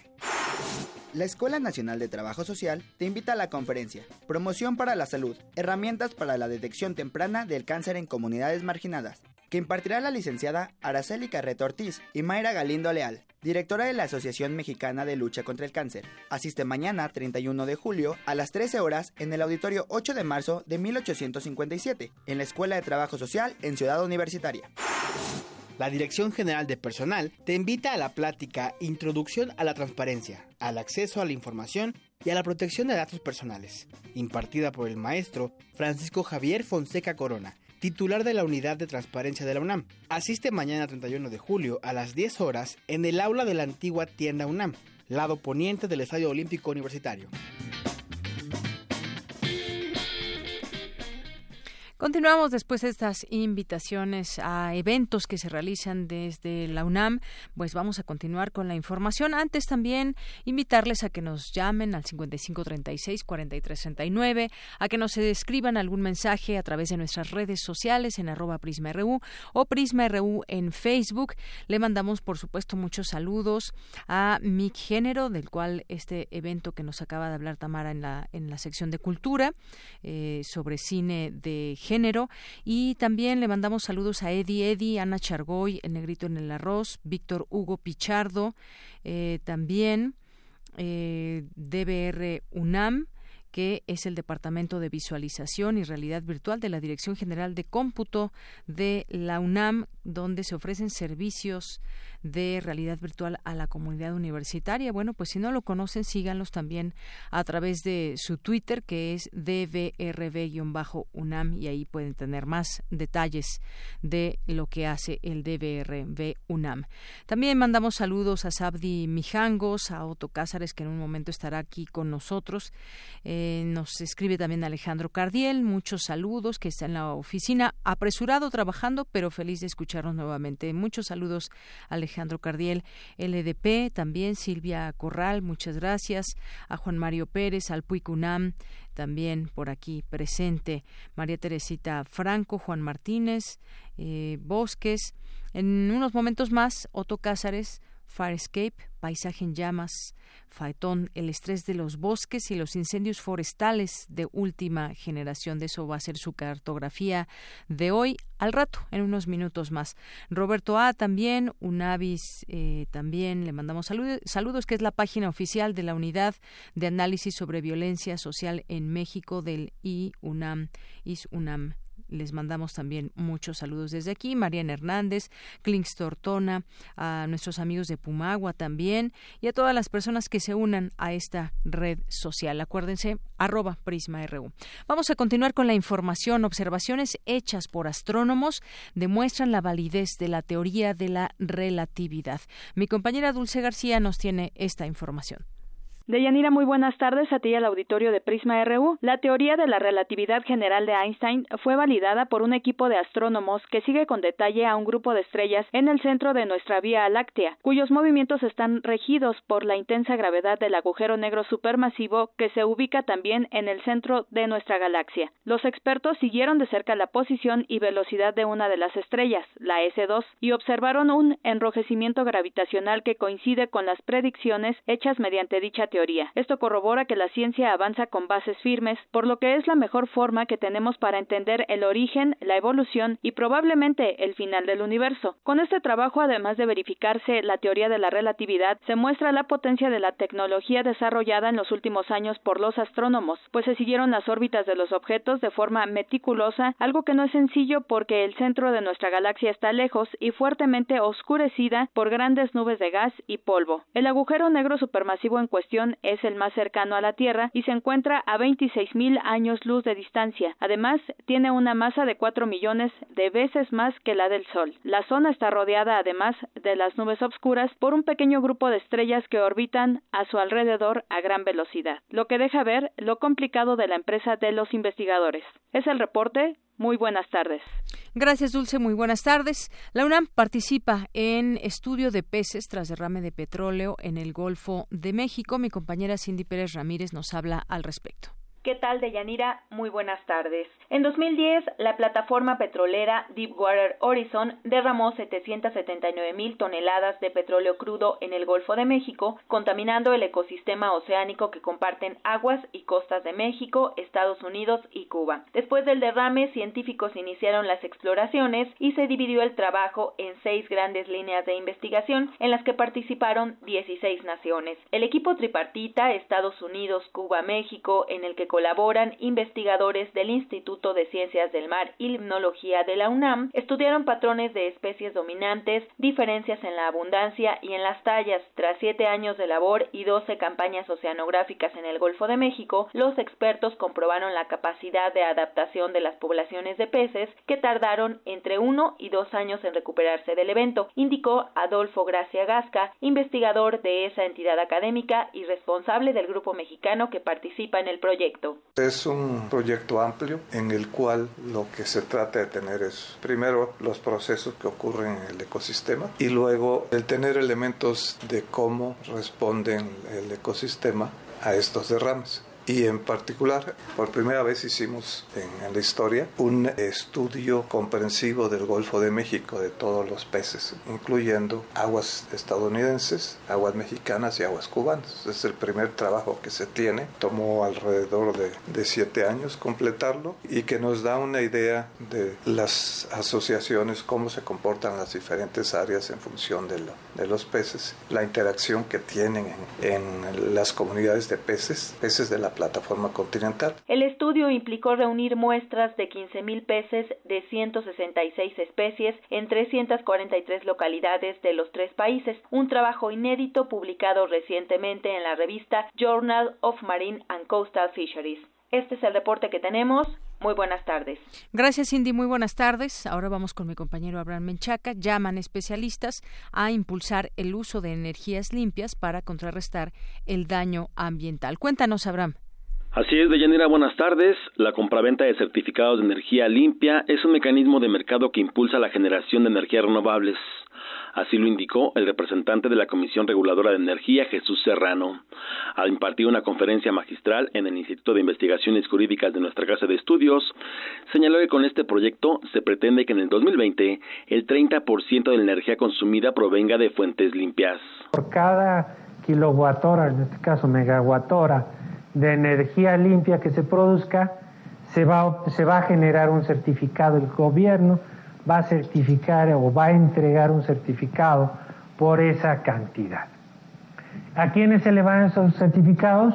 Pues a, las, a los generadores limpios, a las centrales, así se les llama, a las plantas de generación limpia, así se les llama en la ley, centrales de generación de energías limpias, y estos pueden ser transferidos entre diferentes participantes. Deyanira, el especialista señaló que a partir de la reforma energética, la adquisición de certificados de energías limpias, mejor conocidos como CELS, es un requisito obligado para los consumidores de más de 5 megawatts de energía. Quien nos surte, quien nos provee la energía eléctrica, ese es el que está obligado a ir a comprar los certificados en proporción a la energía que nos vendió. En este caso, en la Ciudad de México, pues nos distribuye, nos suministra la energía eléctrica la Comisión Federal de Electricidad. Ellos, la Comisión Federal de Electricidad, es la que tiene la obligación de comprar esos certificados. Con la compra de dichos certificados, los consumidores de altas cantidades de energía pueden compensar el daño ambiental hacia la Comisión Reguladora de Energía. De la información que tengo. Buenas tardes. Gracias, Abraham. Muy, muy buenas tardes. Porque tu opinión es importante, síguenos en nuestras redes sociales, en Facebook como Prisma RU y en Twitter como arroba PrismaRU. Queremos escuchar tu voz. Nuestro teléfono en cabina es 55 36 43 39. Continuamos dos de la tarde con 16 minutos. Les decíamos al inicio de la emisión de Prisma RU que hoy es el Día Mundial contra la Trata de Personas y platicaremos del tema con la maestra Mariana Alegret. Ella es vocera de Naciones Unidas y oficial de cooperación internacional de la Oficina de las Naciones Unidas contra las Drogas y el Delito. ¿Qué tal, maestra? Bienvenida a este espacio. Muy buenas tardes. Hola, ¿qué tal? Muy buenas tardes. Muchas gracias a ustedes por la oportunidad y el espacio de para poder hablar de este tema tan importante. Claro, es un tema muy importante. Si lo ponemos en números, podemos decir que aproximadamente un 30% de las víctimas de la trata de personas son niños y un 70% son mujeres y niñas. Estos son los datos publicados del Informe Mundial sobre Trata de Personas que justamente elabora la, la ONU. Más de 12 millones de personas son víctima a nivel, víctimas a nivel mundial. Existen 500 rutas de tráfico, 30, 32 de ellas localizadas en Iberoamérica, aunque la pobreza y el bajo nivel educativo son factores de riesgo y nadie está exento. Hay, hay campañas, ha habido campañas, me gustaría que nos platicara pues acerca de ellas, si han, cómo han servido o qué tanto se ha avanzado para abatir este, este problema, maestra. Sí, claro que sí, con mucho gusto y como bien mencionas tú, y un mensaje que queremos transmitir desde nuestra oficina en este Día Mundial contra la Trata de Personas es la importancia de prevenirla y de protegerla a los niños, a los jóvenes, a las niñas, ya que como mencionas el 30% de las víctimas son de este sector. Y la oficina de la UNODC en México hemos venido trabajando con el gobierno mexicano, con la Secretaría de Gobernación y presentamos hace un año justamente la campaña Corazón Azul, aquí estoy contra la trata de personas. Y lo que buscamos en primer lugar es informar a la población. Queremos que se hable del delito, queremos que la gente sepa que existe, que los jóvenes sepan cómo pueden protegerse. Queremos por el otro lado también dar una voz a las víctimas de la trata de personas y sobre todo también hacer un llamado a la acción mediante la denuncia del delito nosotros nos encontramos cuando hicimos la campaña que mucha gente quiere ayudar y quiere apoyar, pero no sabía cómo hacerlo. Entonces nos salíamos con el Consejo Ciudadano de la Ciudad de México y ellos operan una línea nacional de denuncia de trata de personas y hoy, a un año de que se lanzó la campaña, hemos estado difundiendo esta línea con el número 01800 55 33 000 y hemos tenido eh, resultados sorprendentes porque se han recibido, se han incrementado las llamadas recibidas por esta línea de denuncia en un 185% desde hace un año hasta la fecha y se han podido identificar a 409 posibles víctimas de trata de personas. Aún falta mucho por hacer, aún eh, hay un montón de víctimas por rescatar, pero sin embargo las cifras, la respuesta de la gente y de las autoridades es alentadora y nos dicen que vamos por el camino correcto, que hay que continuar hablando del tema y fomentando su denuncia. Así es. Eh, el tema de la prevención sin duda es muy importante. Eh, ayer incluso se hizo un evento aquí en, en, México, en la Ciudad de México, con este lema, aquí estoy contra la trata, aquí estoy contra la trata. Y bueno, se llevó a cabo esta feria informativa, distintas dependencias de gobierno participaron, está la Comisión Ejecutiva de Atención a Víctimas, organizaciones civiles, la Comisión Nacional de Seguridad del Instituto Nacional de Migración, eh, la Secretaría de desarrollo, entre otros. Y, qué bueno que con esta campaña les haya ido bien, maestra. Esto habla, pues, de justamente de, tratar de, prevenir y de atacar este, este problema. Sin embargo, se sigue presentando. Hablábamos también hace unos momentos que 300.000 personas en México son víctimas de trata de personas. Es un número enorme. Y, y si vamos a las causas, pues son muchas y diversas causas, pero tiene y está ligado también con el tema de la pobreza, eh, por ejemplo, y sabemos cómo muchas de estas mujeres son engañadas, eh, muchas veces son enviadas hasta otros países. Hay estas rutas de las que hablaba también hace unos momentos. Eh, hay mucho trabajo también que hacer de campo, maestra.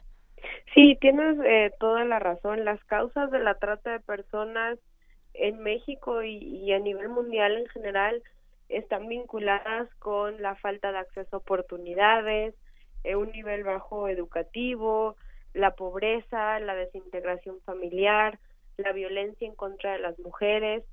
Si bien podemos hacer muchas acciones de prevención y de información, también es muy importante que se realicen políticas que puedan realmente erradicar las causas estructurales de este problema es complicado porque realmente son causas eh, que generan muchas otras circunstancias en México y en el mundo, pero tenemos que enfocarnos en garantizar educación, en garantizar acceso de oportunidades a las personas y también eh, transmitir el mensaje de que eh, los jóvenes, los niños, cómo pueden protegerse, cómo pueden ellos identificar posibles signos de trata de personas y que se conviertan también en vínculos para en vehículos para difundir el mensaje, para ayudar a prevenirse entre ellos, pero también con sus amigos, con sus familiares, en sus comunidades.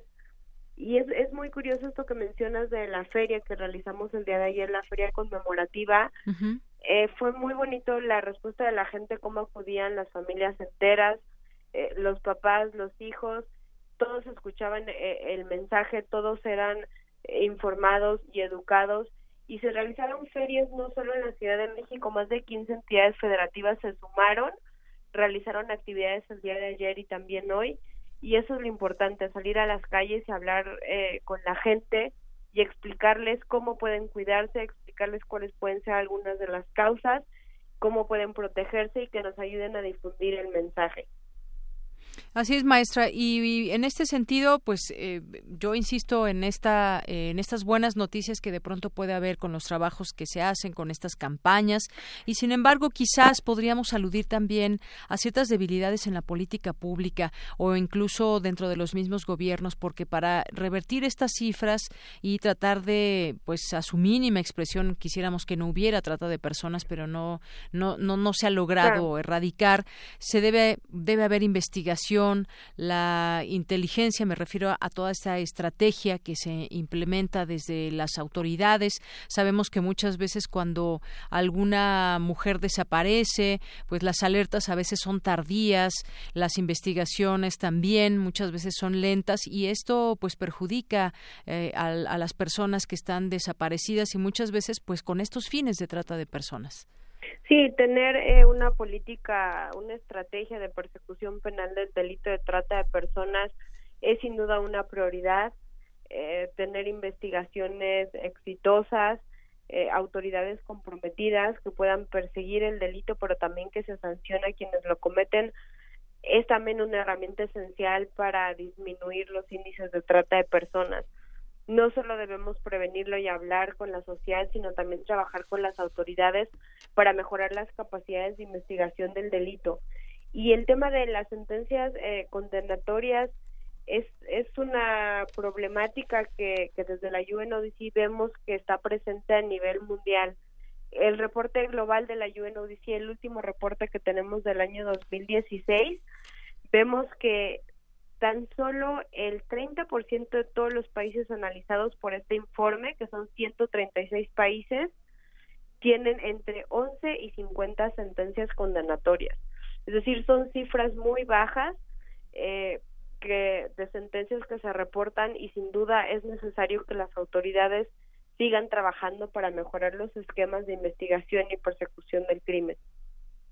Así es, maestro. Y bueno, hoy hay un dato, hace unos, hace unas horas lo, publica el diario Universal, dice que la PGR obtiene la primera sentencia a nivel federal por el delito de trata de personas eh, y bueno, pues tiene que ver con esta eh, que fue dictada por contra de Ausencio Granados Rendón, un integrante de una banda transnacional eh, de nombre Los Granados, recién desmantelada por México y Estados Unidos en operaciones conjuntas. Es decir, lo que decíamos aquí es una, eh, pues una red de personas que primero quienes las contactan a sus víctimas, quienes pues muchas veces hasta las pueden sacar del país, como en este caso era una banda transnacional y bueno, pues donde estas mujeres viajaban en aviones y y, pues bueno, finalmente pues se logra desmantelar a esta banda, pero como esa, pues seguramente habrá otras y solamente es con esfuerzos y como usted decía, con compromiso de las autoridades.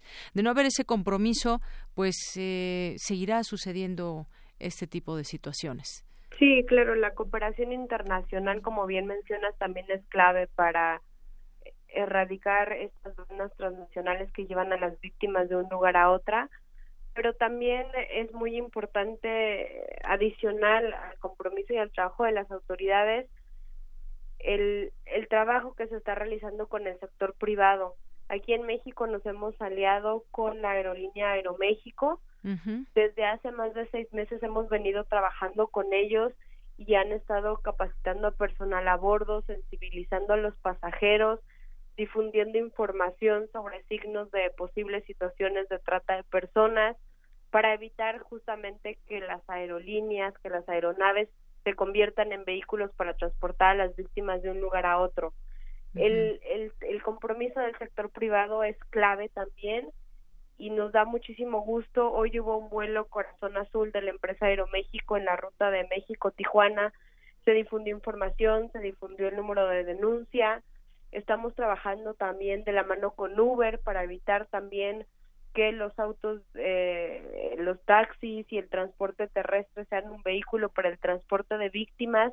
Entonces, pues es muy importante que todos tengamos los ojos bien abiertos y evitemos justamente la parte del transporte de las víctimas, que es un, un paso crucial previo a la explotación, logremos cortar el círculo de la trata de personas cuando las víctimas son recién enganchadas. Así es.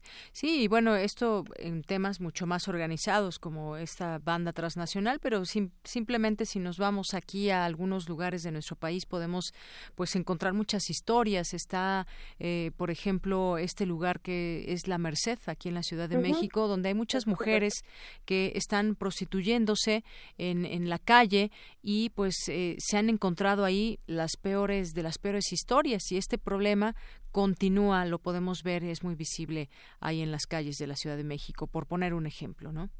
Sí, tienes toda la razón y, y la UNODC realizó un estudio hace varios años, un diagnóstico nacional sobre la situación de trata de personas en México y lamentablemente identificamos que en México la trata de personas mayormente se da a nivel nacional, es decir, son grupos eh, de mexicanos explotando a mexicanos, por así decirlo. Se da dentro de nuestras fronteras.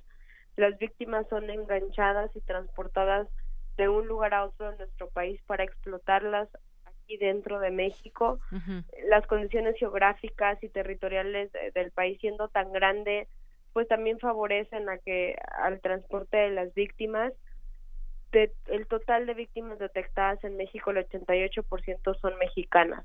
Así es. Entonces, pues sí tenemos que poner mucha atención también en lo que está sucediendo al interior de nuestro país y a detectar estas zonas, como bien mencionas, focos rojos que todos sabemos que están ahí, que todos sabemos que está ocurriendo la explotación, pero se tienen que tomar acciones para desmantelar las bandas y rescatar a las víctimas. Claro.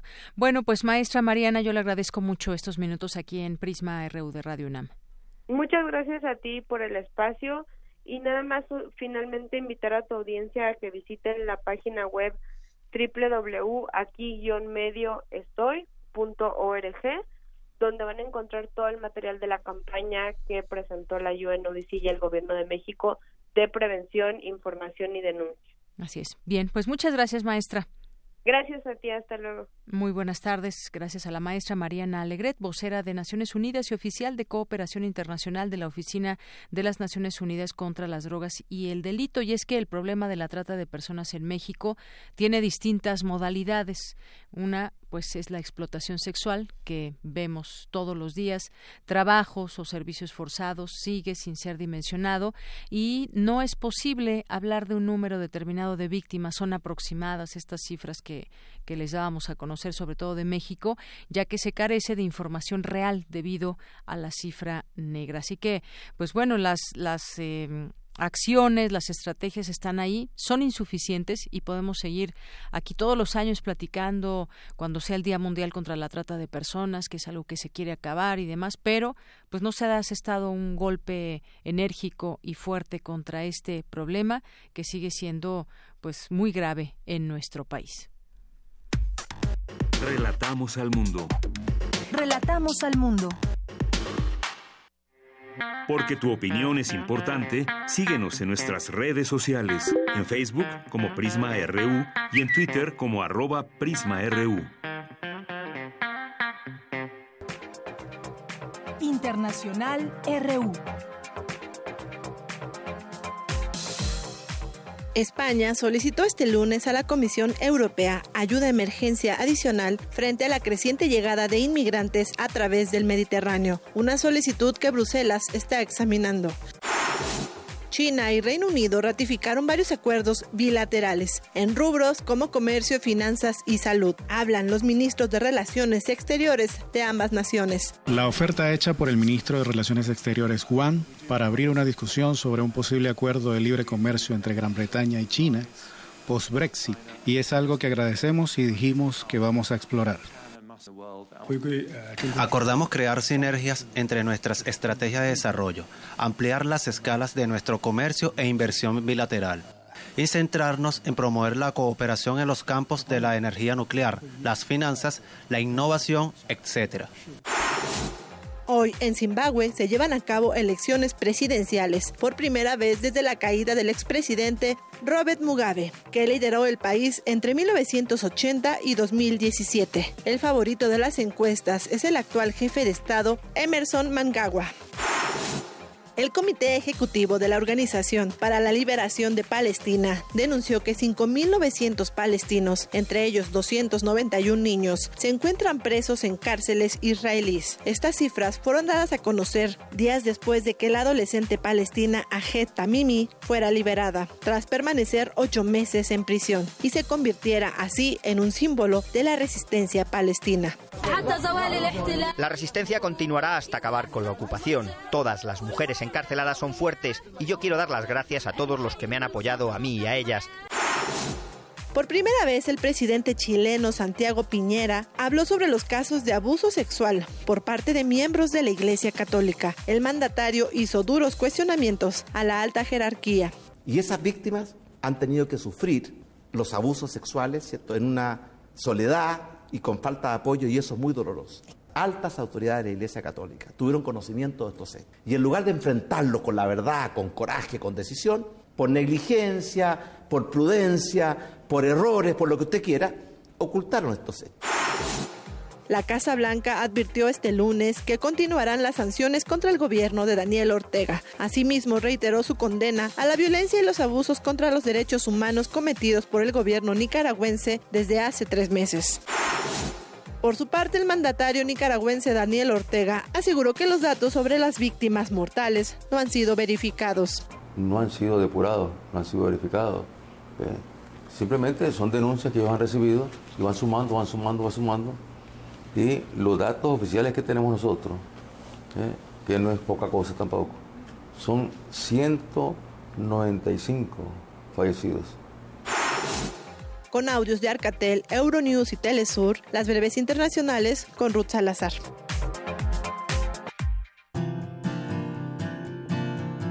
Gaceta UNAM. Continuamos dos con 35 minutos. Le doy la bienvenida a este espacio al director de la Gaceta UNAM, Hugo Huitrón. ¿Qué tal, Hugo? ¿Cómo estás? Bienvenido. Hola, Deyanira. Muchas gracias. Buenas tardes. Buen inicio de semana.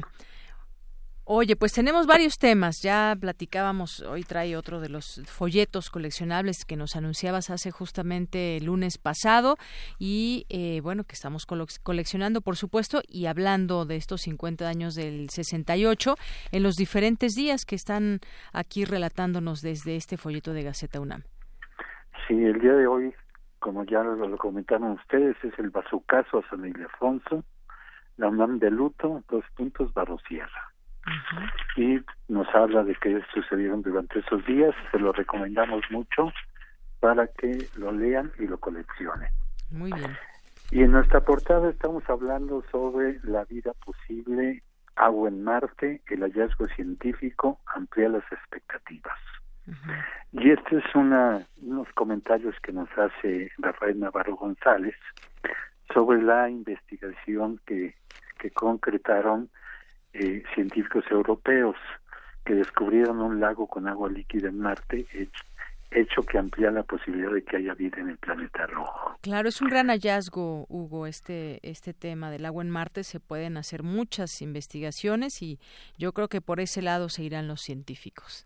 Así es, y bueno, pues parte del, trabajo que también hace Rafael Navarro González a través del Curiosity, que también ya hablamos recientemente de ello en Gaceta, sobre otra otra investigación y descubrimiento que se hizo de, también de posibilidad de agua en Marte. Así es. Y bueno, todo lo que viene con respecto a los estudios de, de qué tipo de vida puede haber ahí en esta en esta agua congelada, pero eso pues ya lo iremos platicando. Así es. Y mira, en, en la sección de academia traemos que este, se puso en marcha el equipo de alta precisión para analizar la calidad del aire. Esto es en operación en la red universitaria de observatorios atmosféricos del Centro de Ciencias de la Atmósfera. Además, traemos otra nota de los trastornos físicos y emocionales por el ocio. A veces las vacaciones no son buenas, ni los fines de semana, nos comentan Nos comenta Eva María Esparza Mesa, académica de la Facultad de Psicología. Entonces que hay que tener cuidado con, con el ocio. Así es, cuando tenemos demasiado tiempo y en qué lo podemos usar, esto puede volverse un trastorno para algunos. Sí, es que el, el saber que tenemos que estar en la oficina, nos gusta estar mucho tiempo en la oficina y cuando salimos de ella nos sentimos mal. Así es. No, eh, no nos vaya a suceder lo mismo de Yanira. No, no, no, esperemos que no, Hugo. Claro que no. Este, también tenemos un desarrollo de la FESCOTICLAN, un sistema para alargar la vida de granos y semillas, un método que protege el alimento de hongos y bacterias, además de sustituir la cera natural que pierde durante la fricción a la que se somete durante su manejo. Es un desarrollo en la FESCOTICLAN bastante interesante y también tenemos algo sobre la teoría de la relatividad de Einstein.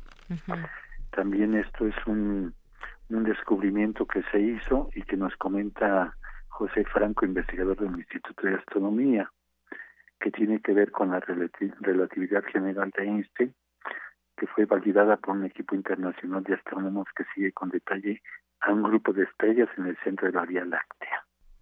Así es. Y, tenemos, oye, lo de los peces también interesante, cómo, pues, cómo presentan resiliencia los peces ante la contaminación del petróleo. Sí, sí, sí, es algo, es algo interesante que se lo recomendamos mucho, como efectivamente, como comentas, cómo resisten los peces el daño, el, el derrame del petróleo este que sucedió en el Golfo de México en 2010 cómo han resistido es, es algo asombroso. La capacidad que, que tienen los seres para adaptarse al, a lo que está a su alrededor. Y es que fueron 779 mil toneladas de petróleo crudo que se derramó en ese año que mencionas, 2010, en una plataforma. Y bueno, pues es interesante leer lo que sucedió con estos eh, peces a lo largo de ese tiempo. Sí, así es, Yanira. Y en comunidad tenemos la despedida 120 alumnos del programa de movilidad estudiantil. Despedida no de las clases, sino que se van a estudiar a otros lugares eh, en el interior del país. Son 120 alumnos que están en la vigésima séptima generación del programa de movilidad estudiantil del espacio ECOES. Y tenemos algo que ya dieron a conocer ustedes, los jóvenes aspirantes, con un un puntaje perfecto, 120 de 120 este, preguntas, eh, son 11 muchachos y tuvimos la oportunidad de entrevistar a seis y nos hicieron sus comentarios sobre cómo lograron esos, esos, esos 120 aciertos, eh, cuál fue su dedicación. Es una nota también interesante que va muy dirigida a nuestros alumnos para que vean que sí se pueden lograr este, cosas que a veces se nos se nos se nos pierde y que no somos persistentes. Muy bien, Hugo. Pues parte de lo que hoy tiene la Gaceta UNAM entre sus páginas. Entre sus páginas es parte de lo que tenemos, la agenda semanal, que nos donde las actividades de, de la semana, y continuaremos pues, en, la, en las próximas semanas con nuestra eh, este suplemento, suplemento del 68. Muy bien, bueno, pues muchas gracias Hugo Huitrón, como siempre. Deñanina, muchas gracias y por favor eh, no se olviden que nos pueden seguir en gaceta.unam.mx con este nuestro nuevo diseño que tenemos. Este se lo recomendamos y por favor no se olviden tampoco, sean felices y muy buenas tardes. Muy buenas tardes. Muchas gracias Hugo, hasta luego, buenas tardes. Hasta luego, Deyanira, buenas tardes. Porque tu opinión es importante, síguenos en nuestras redes sociales, en Facebook como Prisma RU y en Twitter como arroba PrismaRU. Relatamos al mundo. Relatamos al mundo.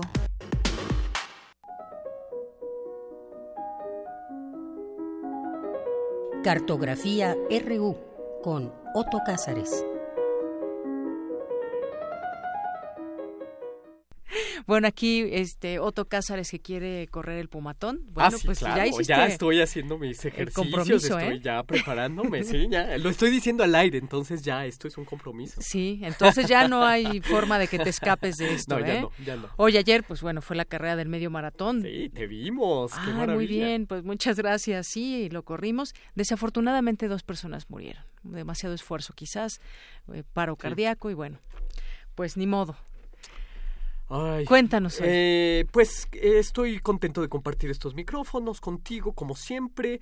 Eh, envío un saludo a quienes nos hacen el favor de escucharnos.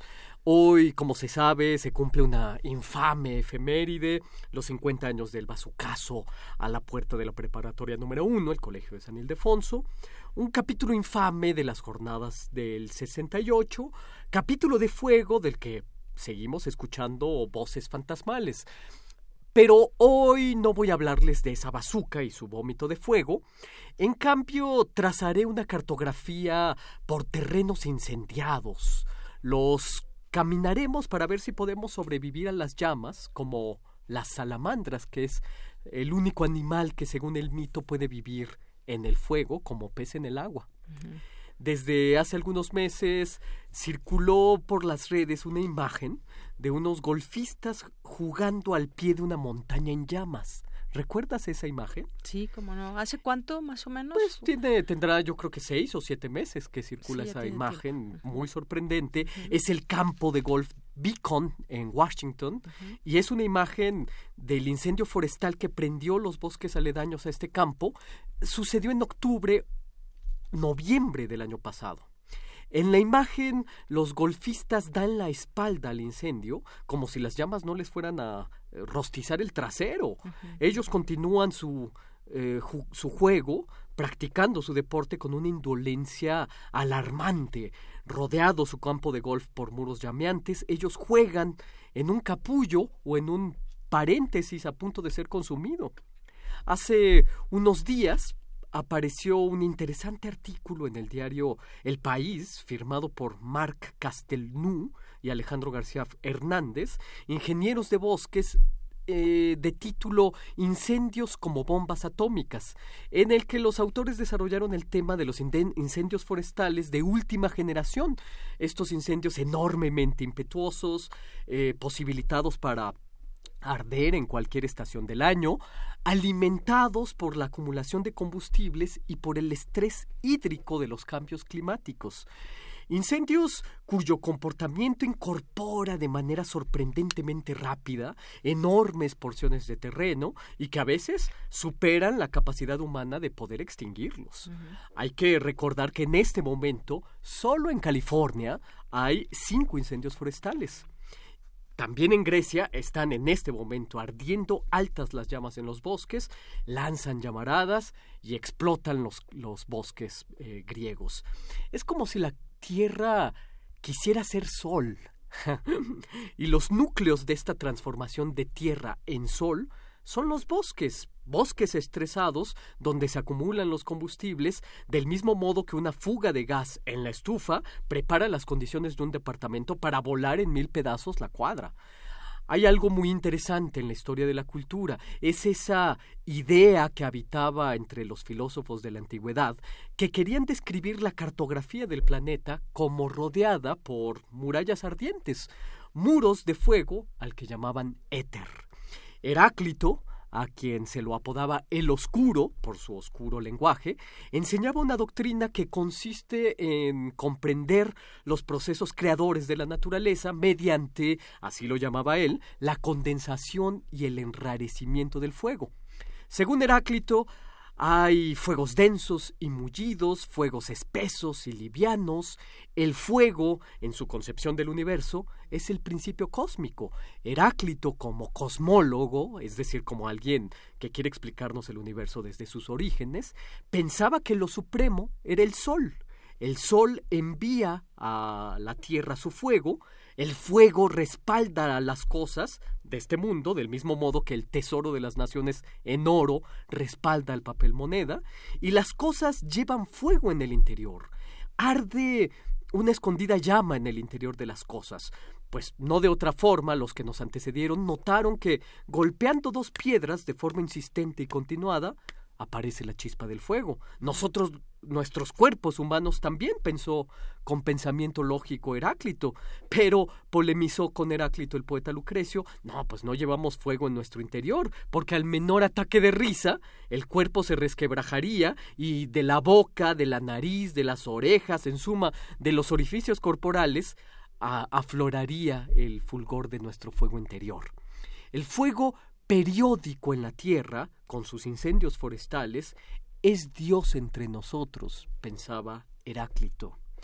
Y dioses forjadores del fuego, dioses o demiurgos que tienen que vérselas con el elemento ígneo, hay incontables en los relatos mitológicos.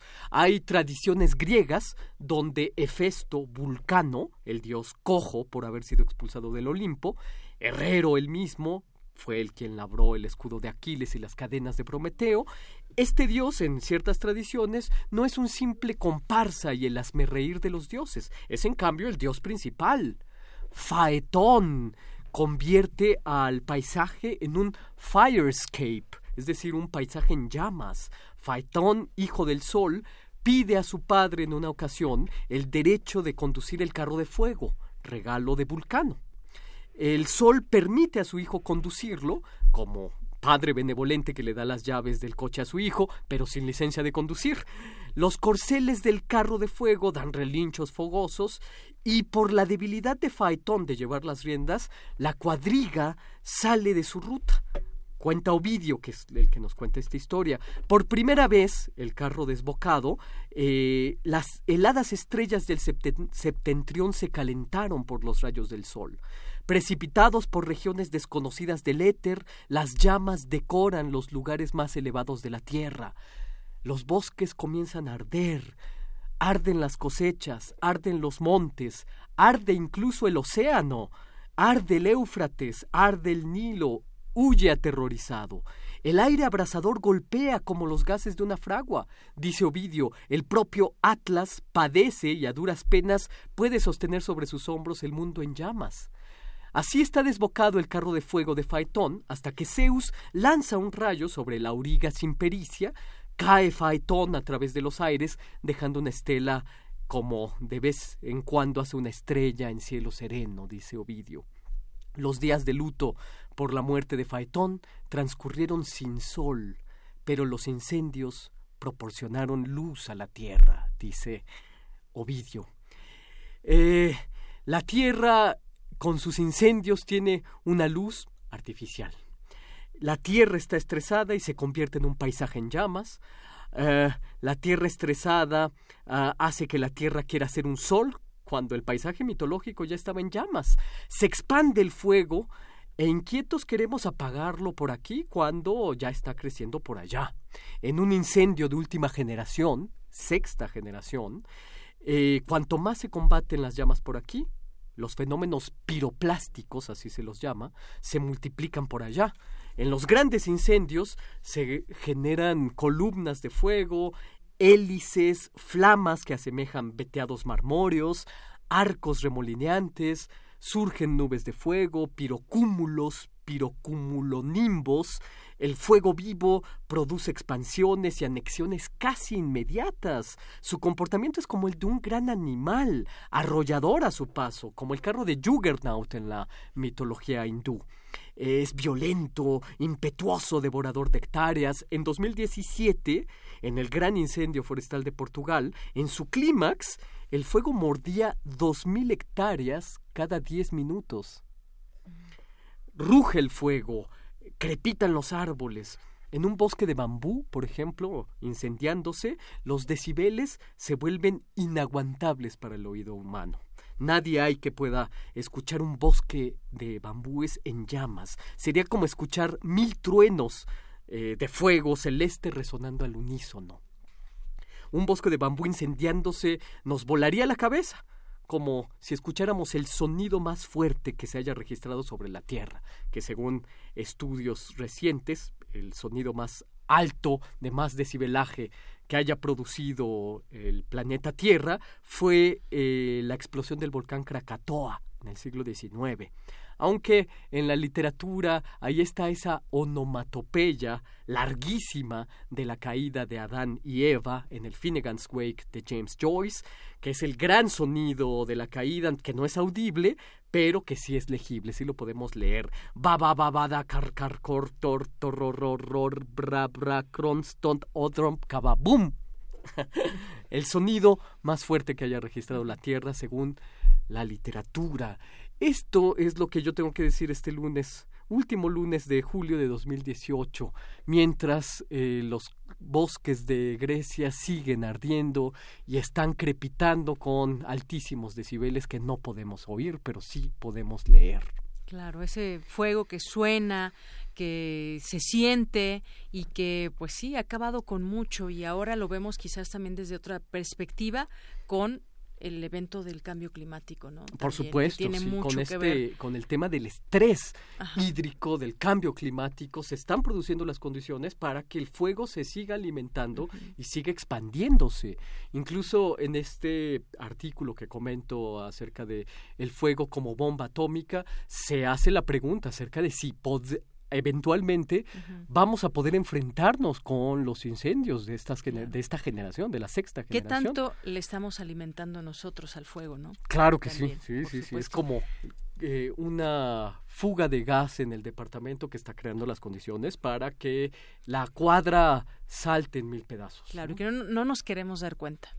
¿No? Porque sí, tenemos que darnos nos daremos cuenta, cuando nos cuando ya nos alcance el fuego. Exactamente. Otto Cáceres, muchas gracias. De nada y vamos a escuchar la voz del mundo. Así es. Sala Julián Carrillo presenta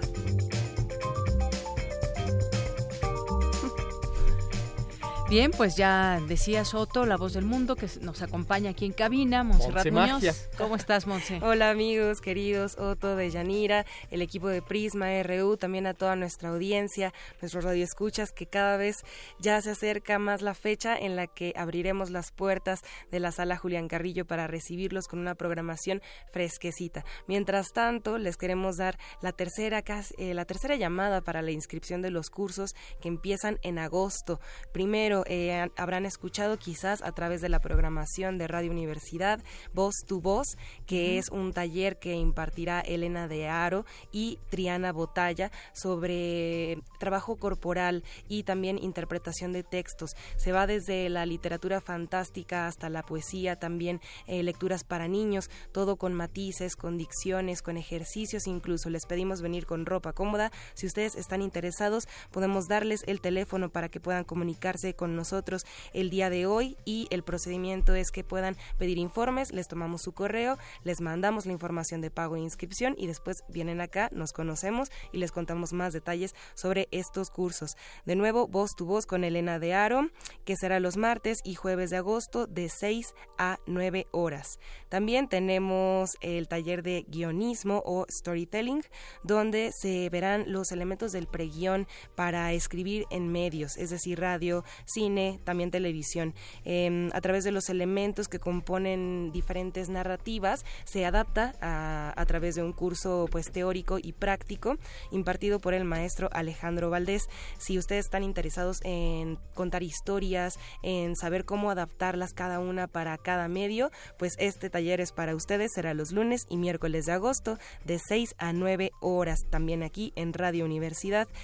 Ay, querido Otto, aquí a mi izquierda, tratado de las vocaciones, iluminaciones, todo sobre William Blake y también más allá, porque estoy segurísima que tu capacidad de referenciar el mundo es increíble.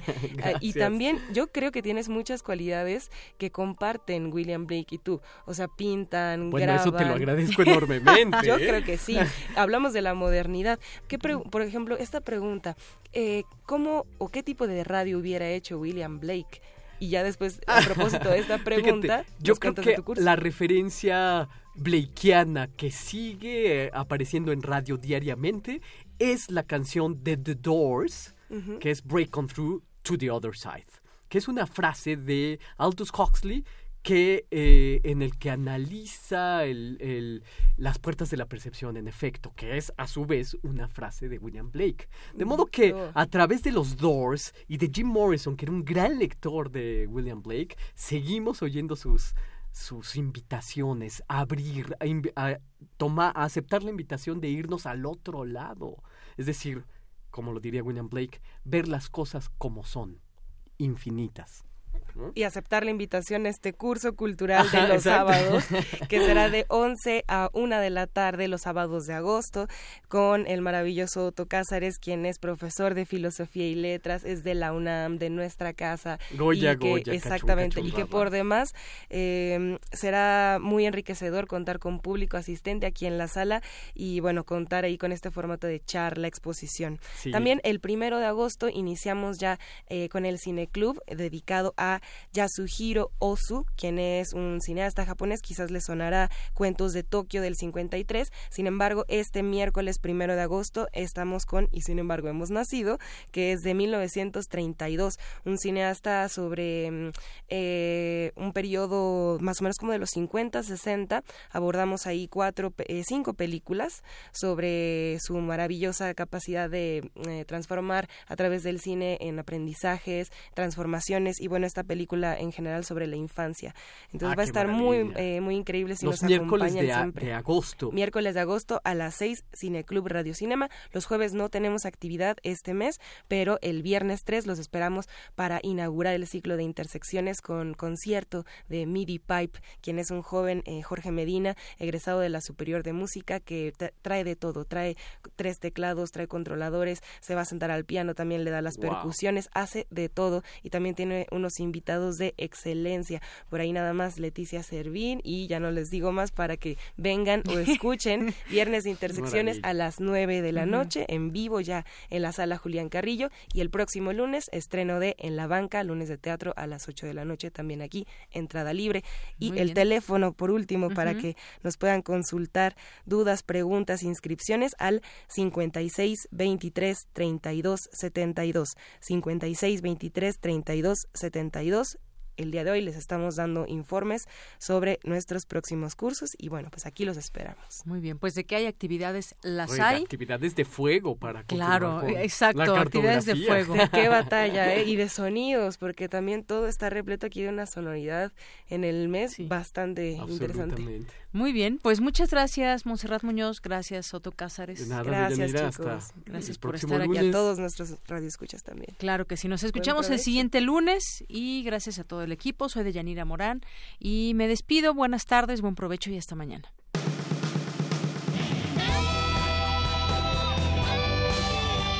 Prisma RU. Relatamos al mundo.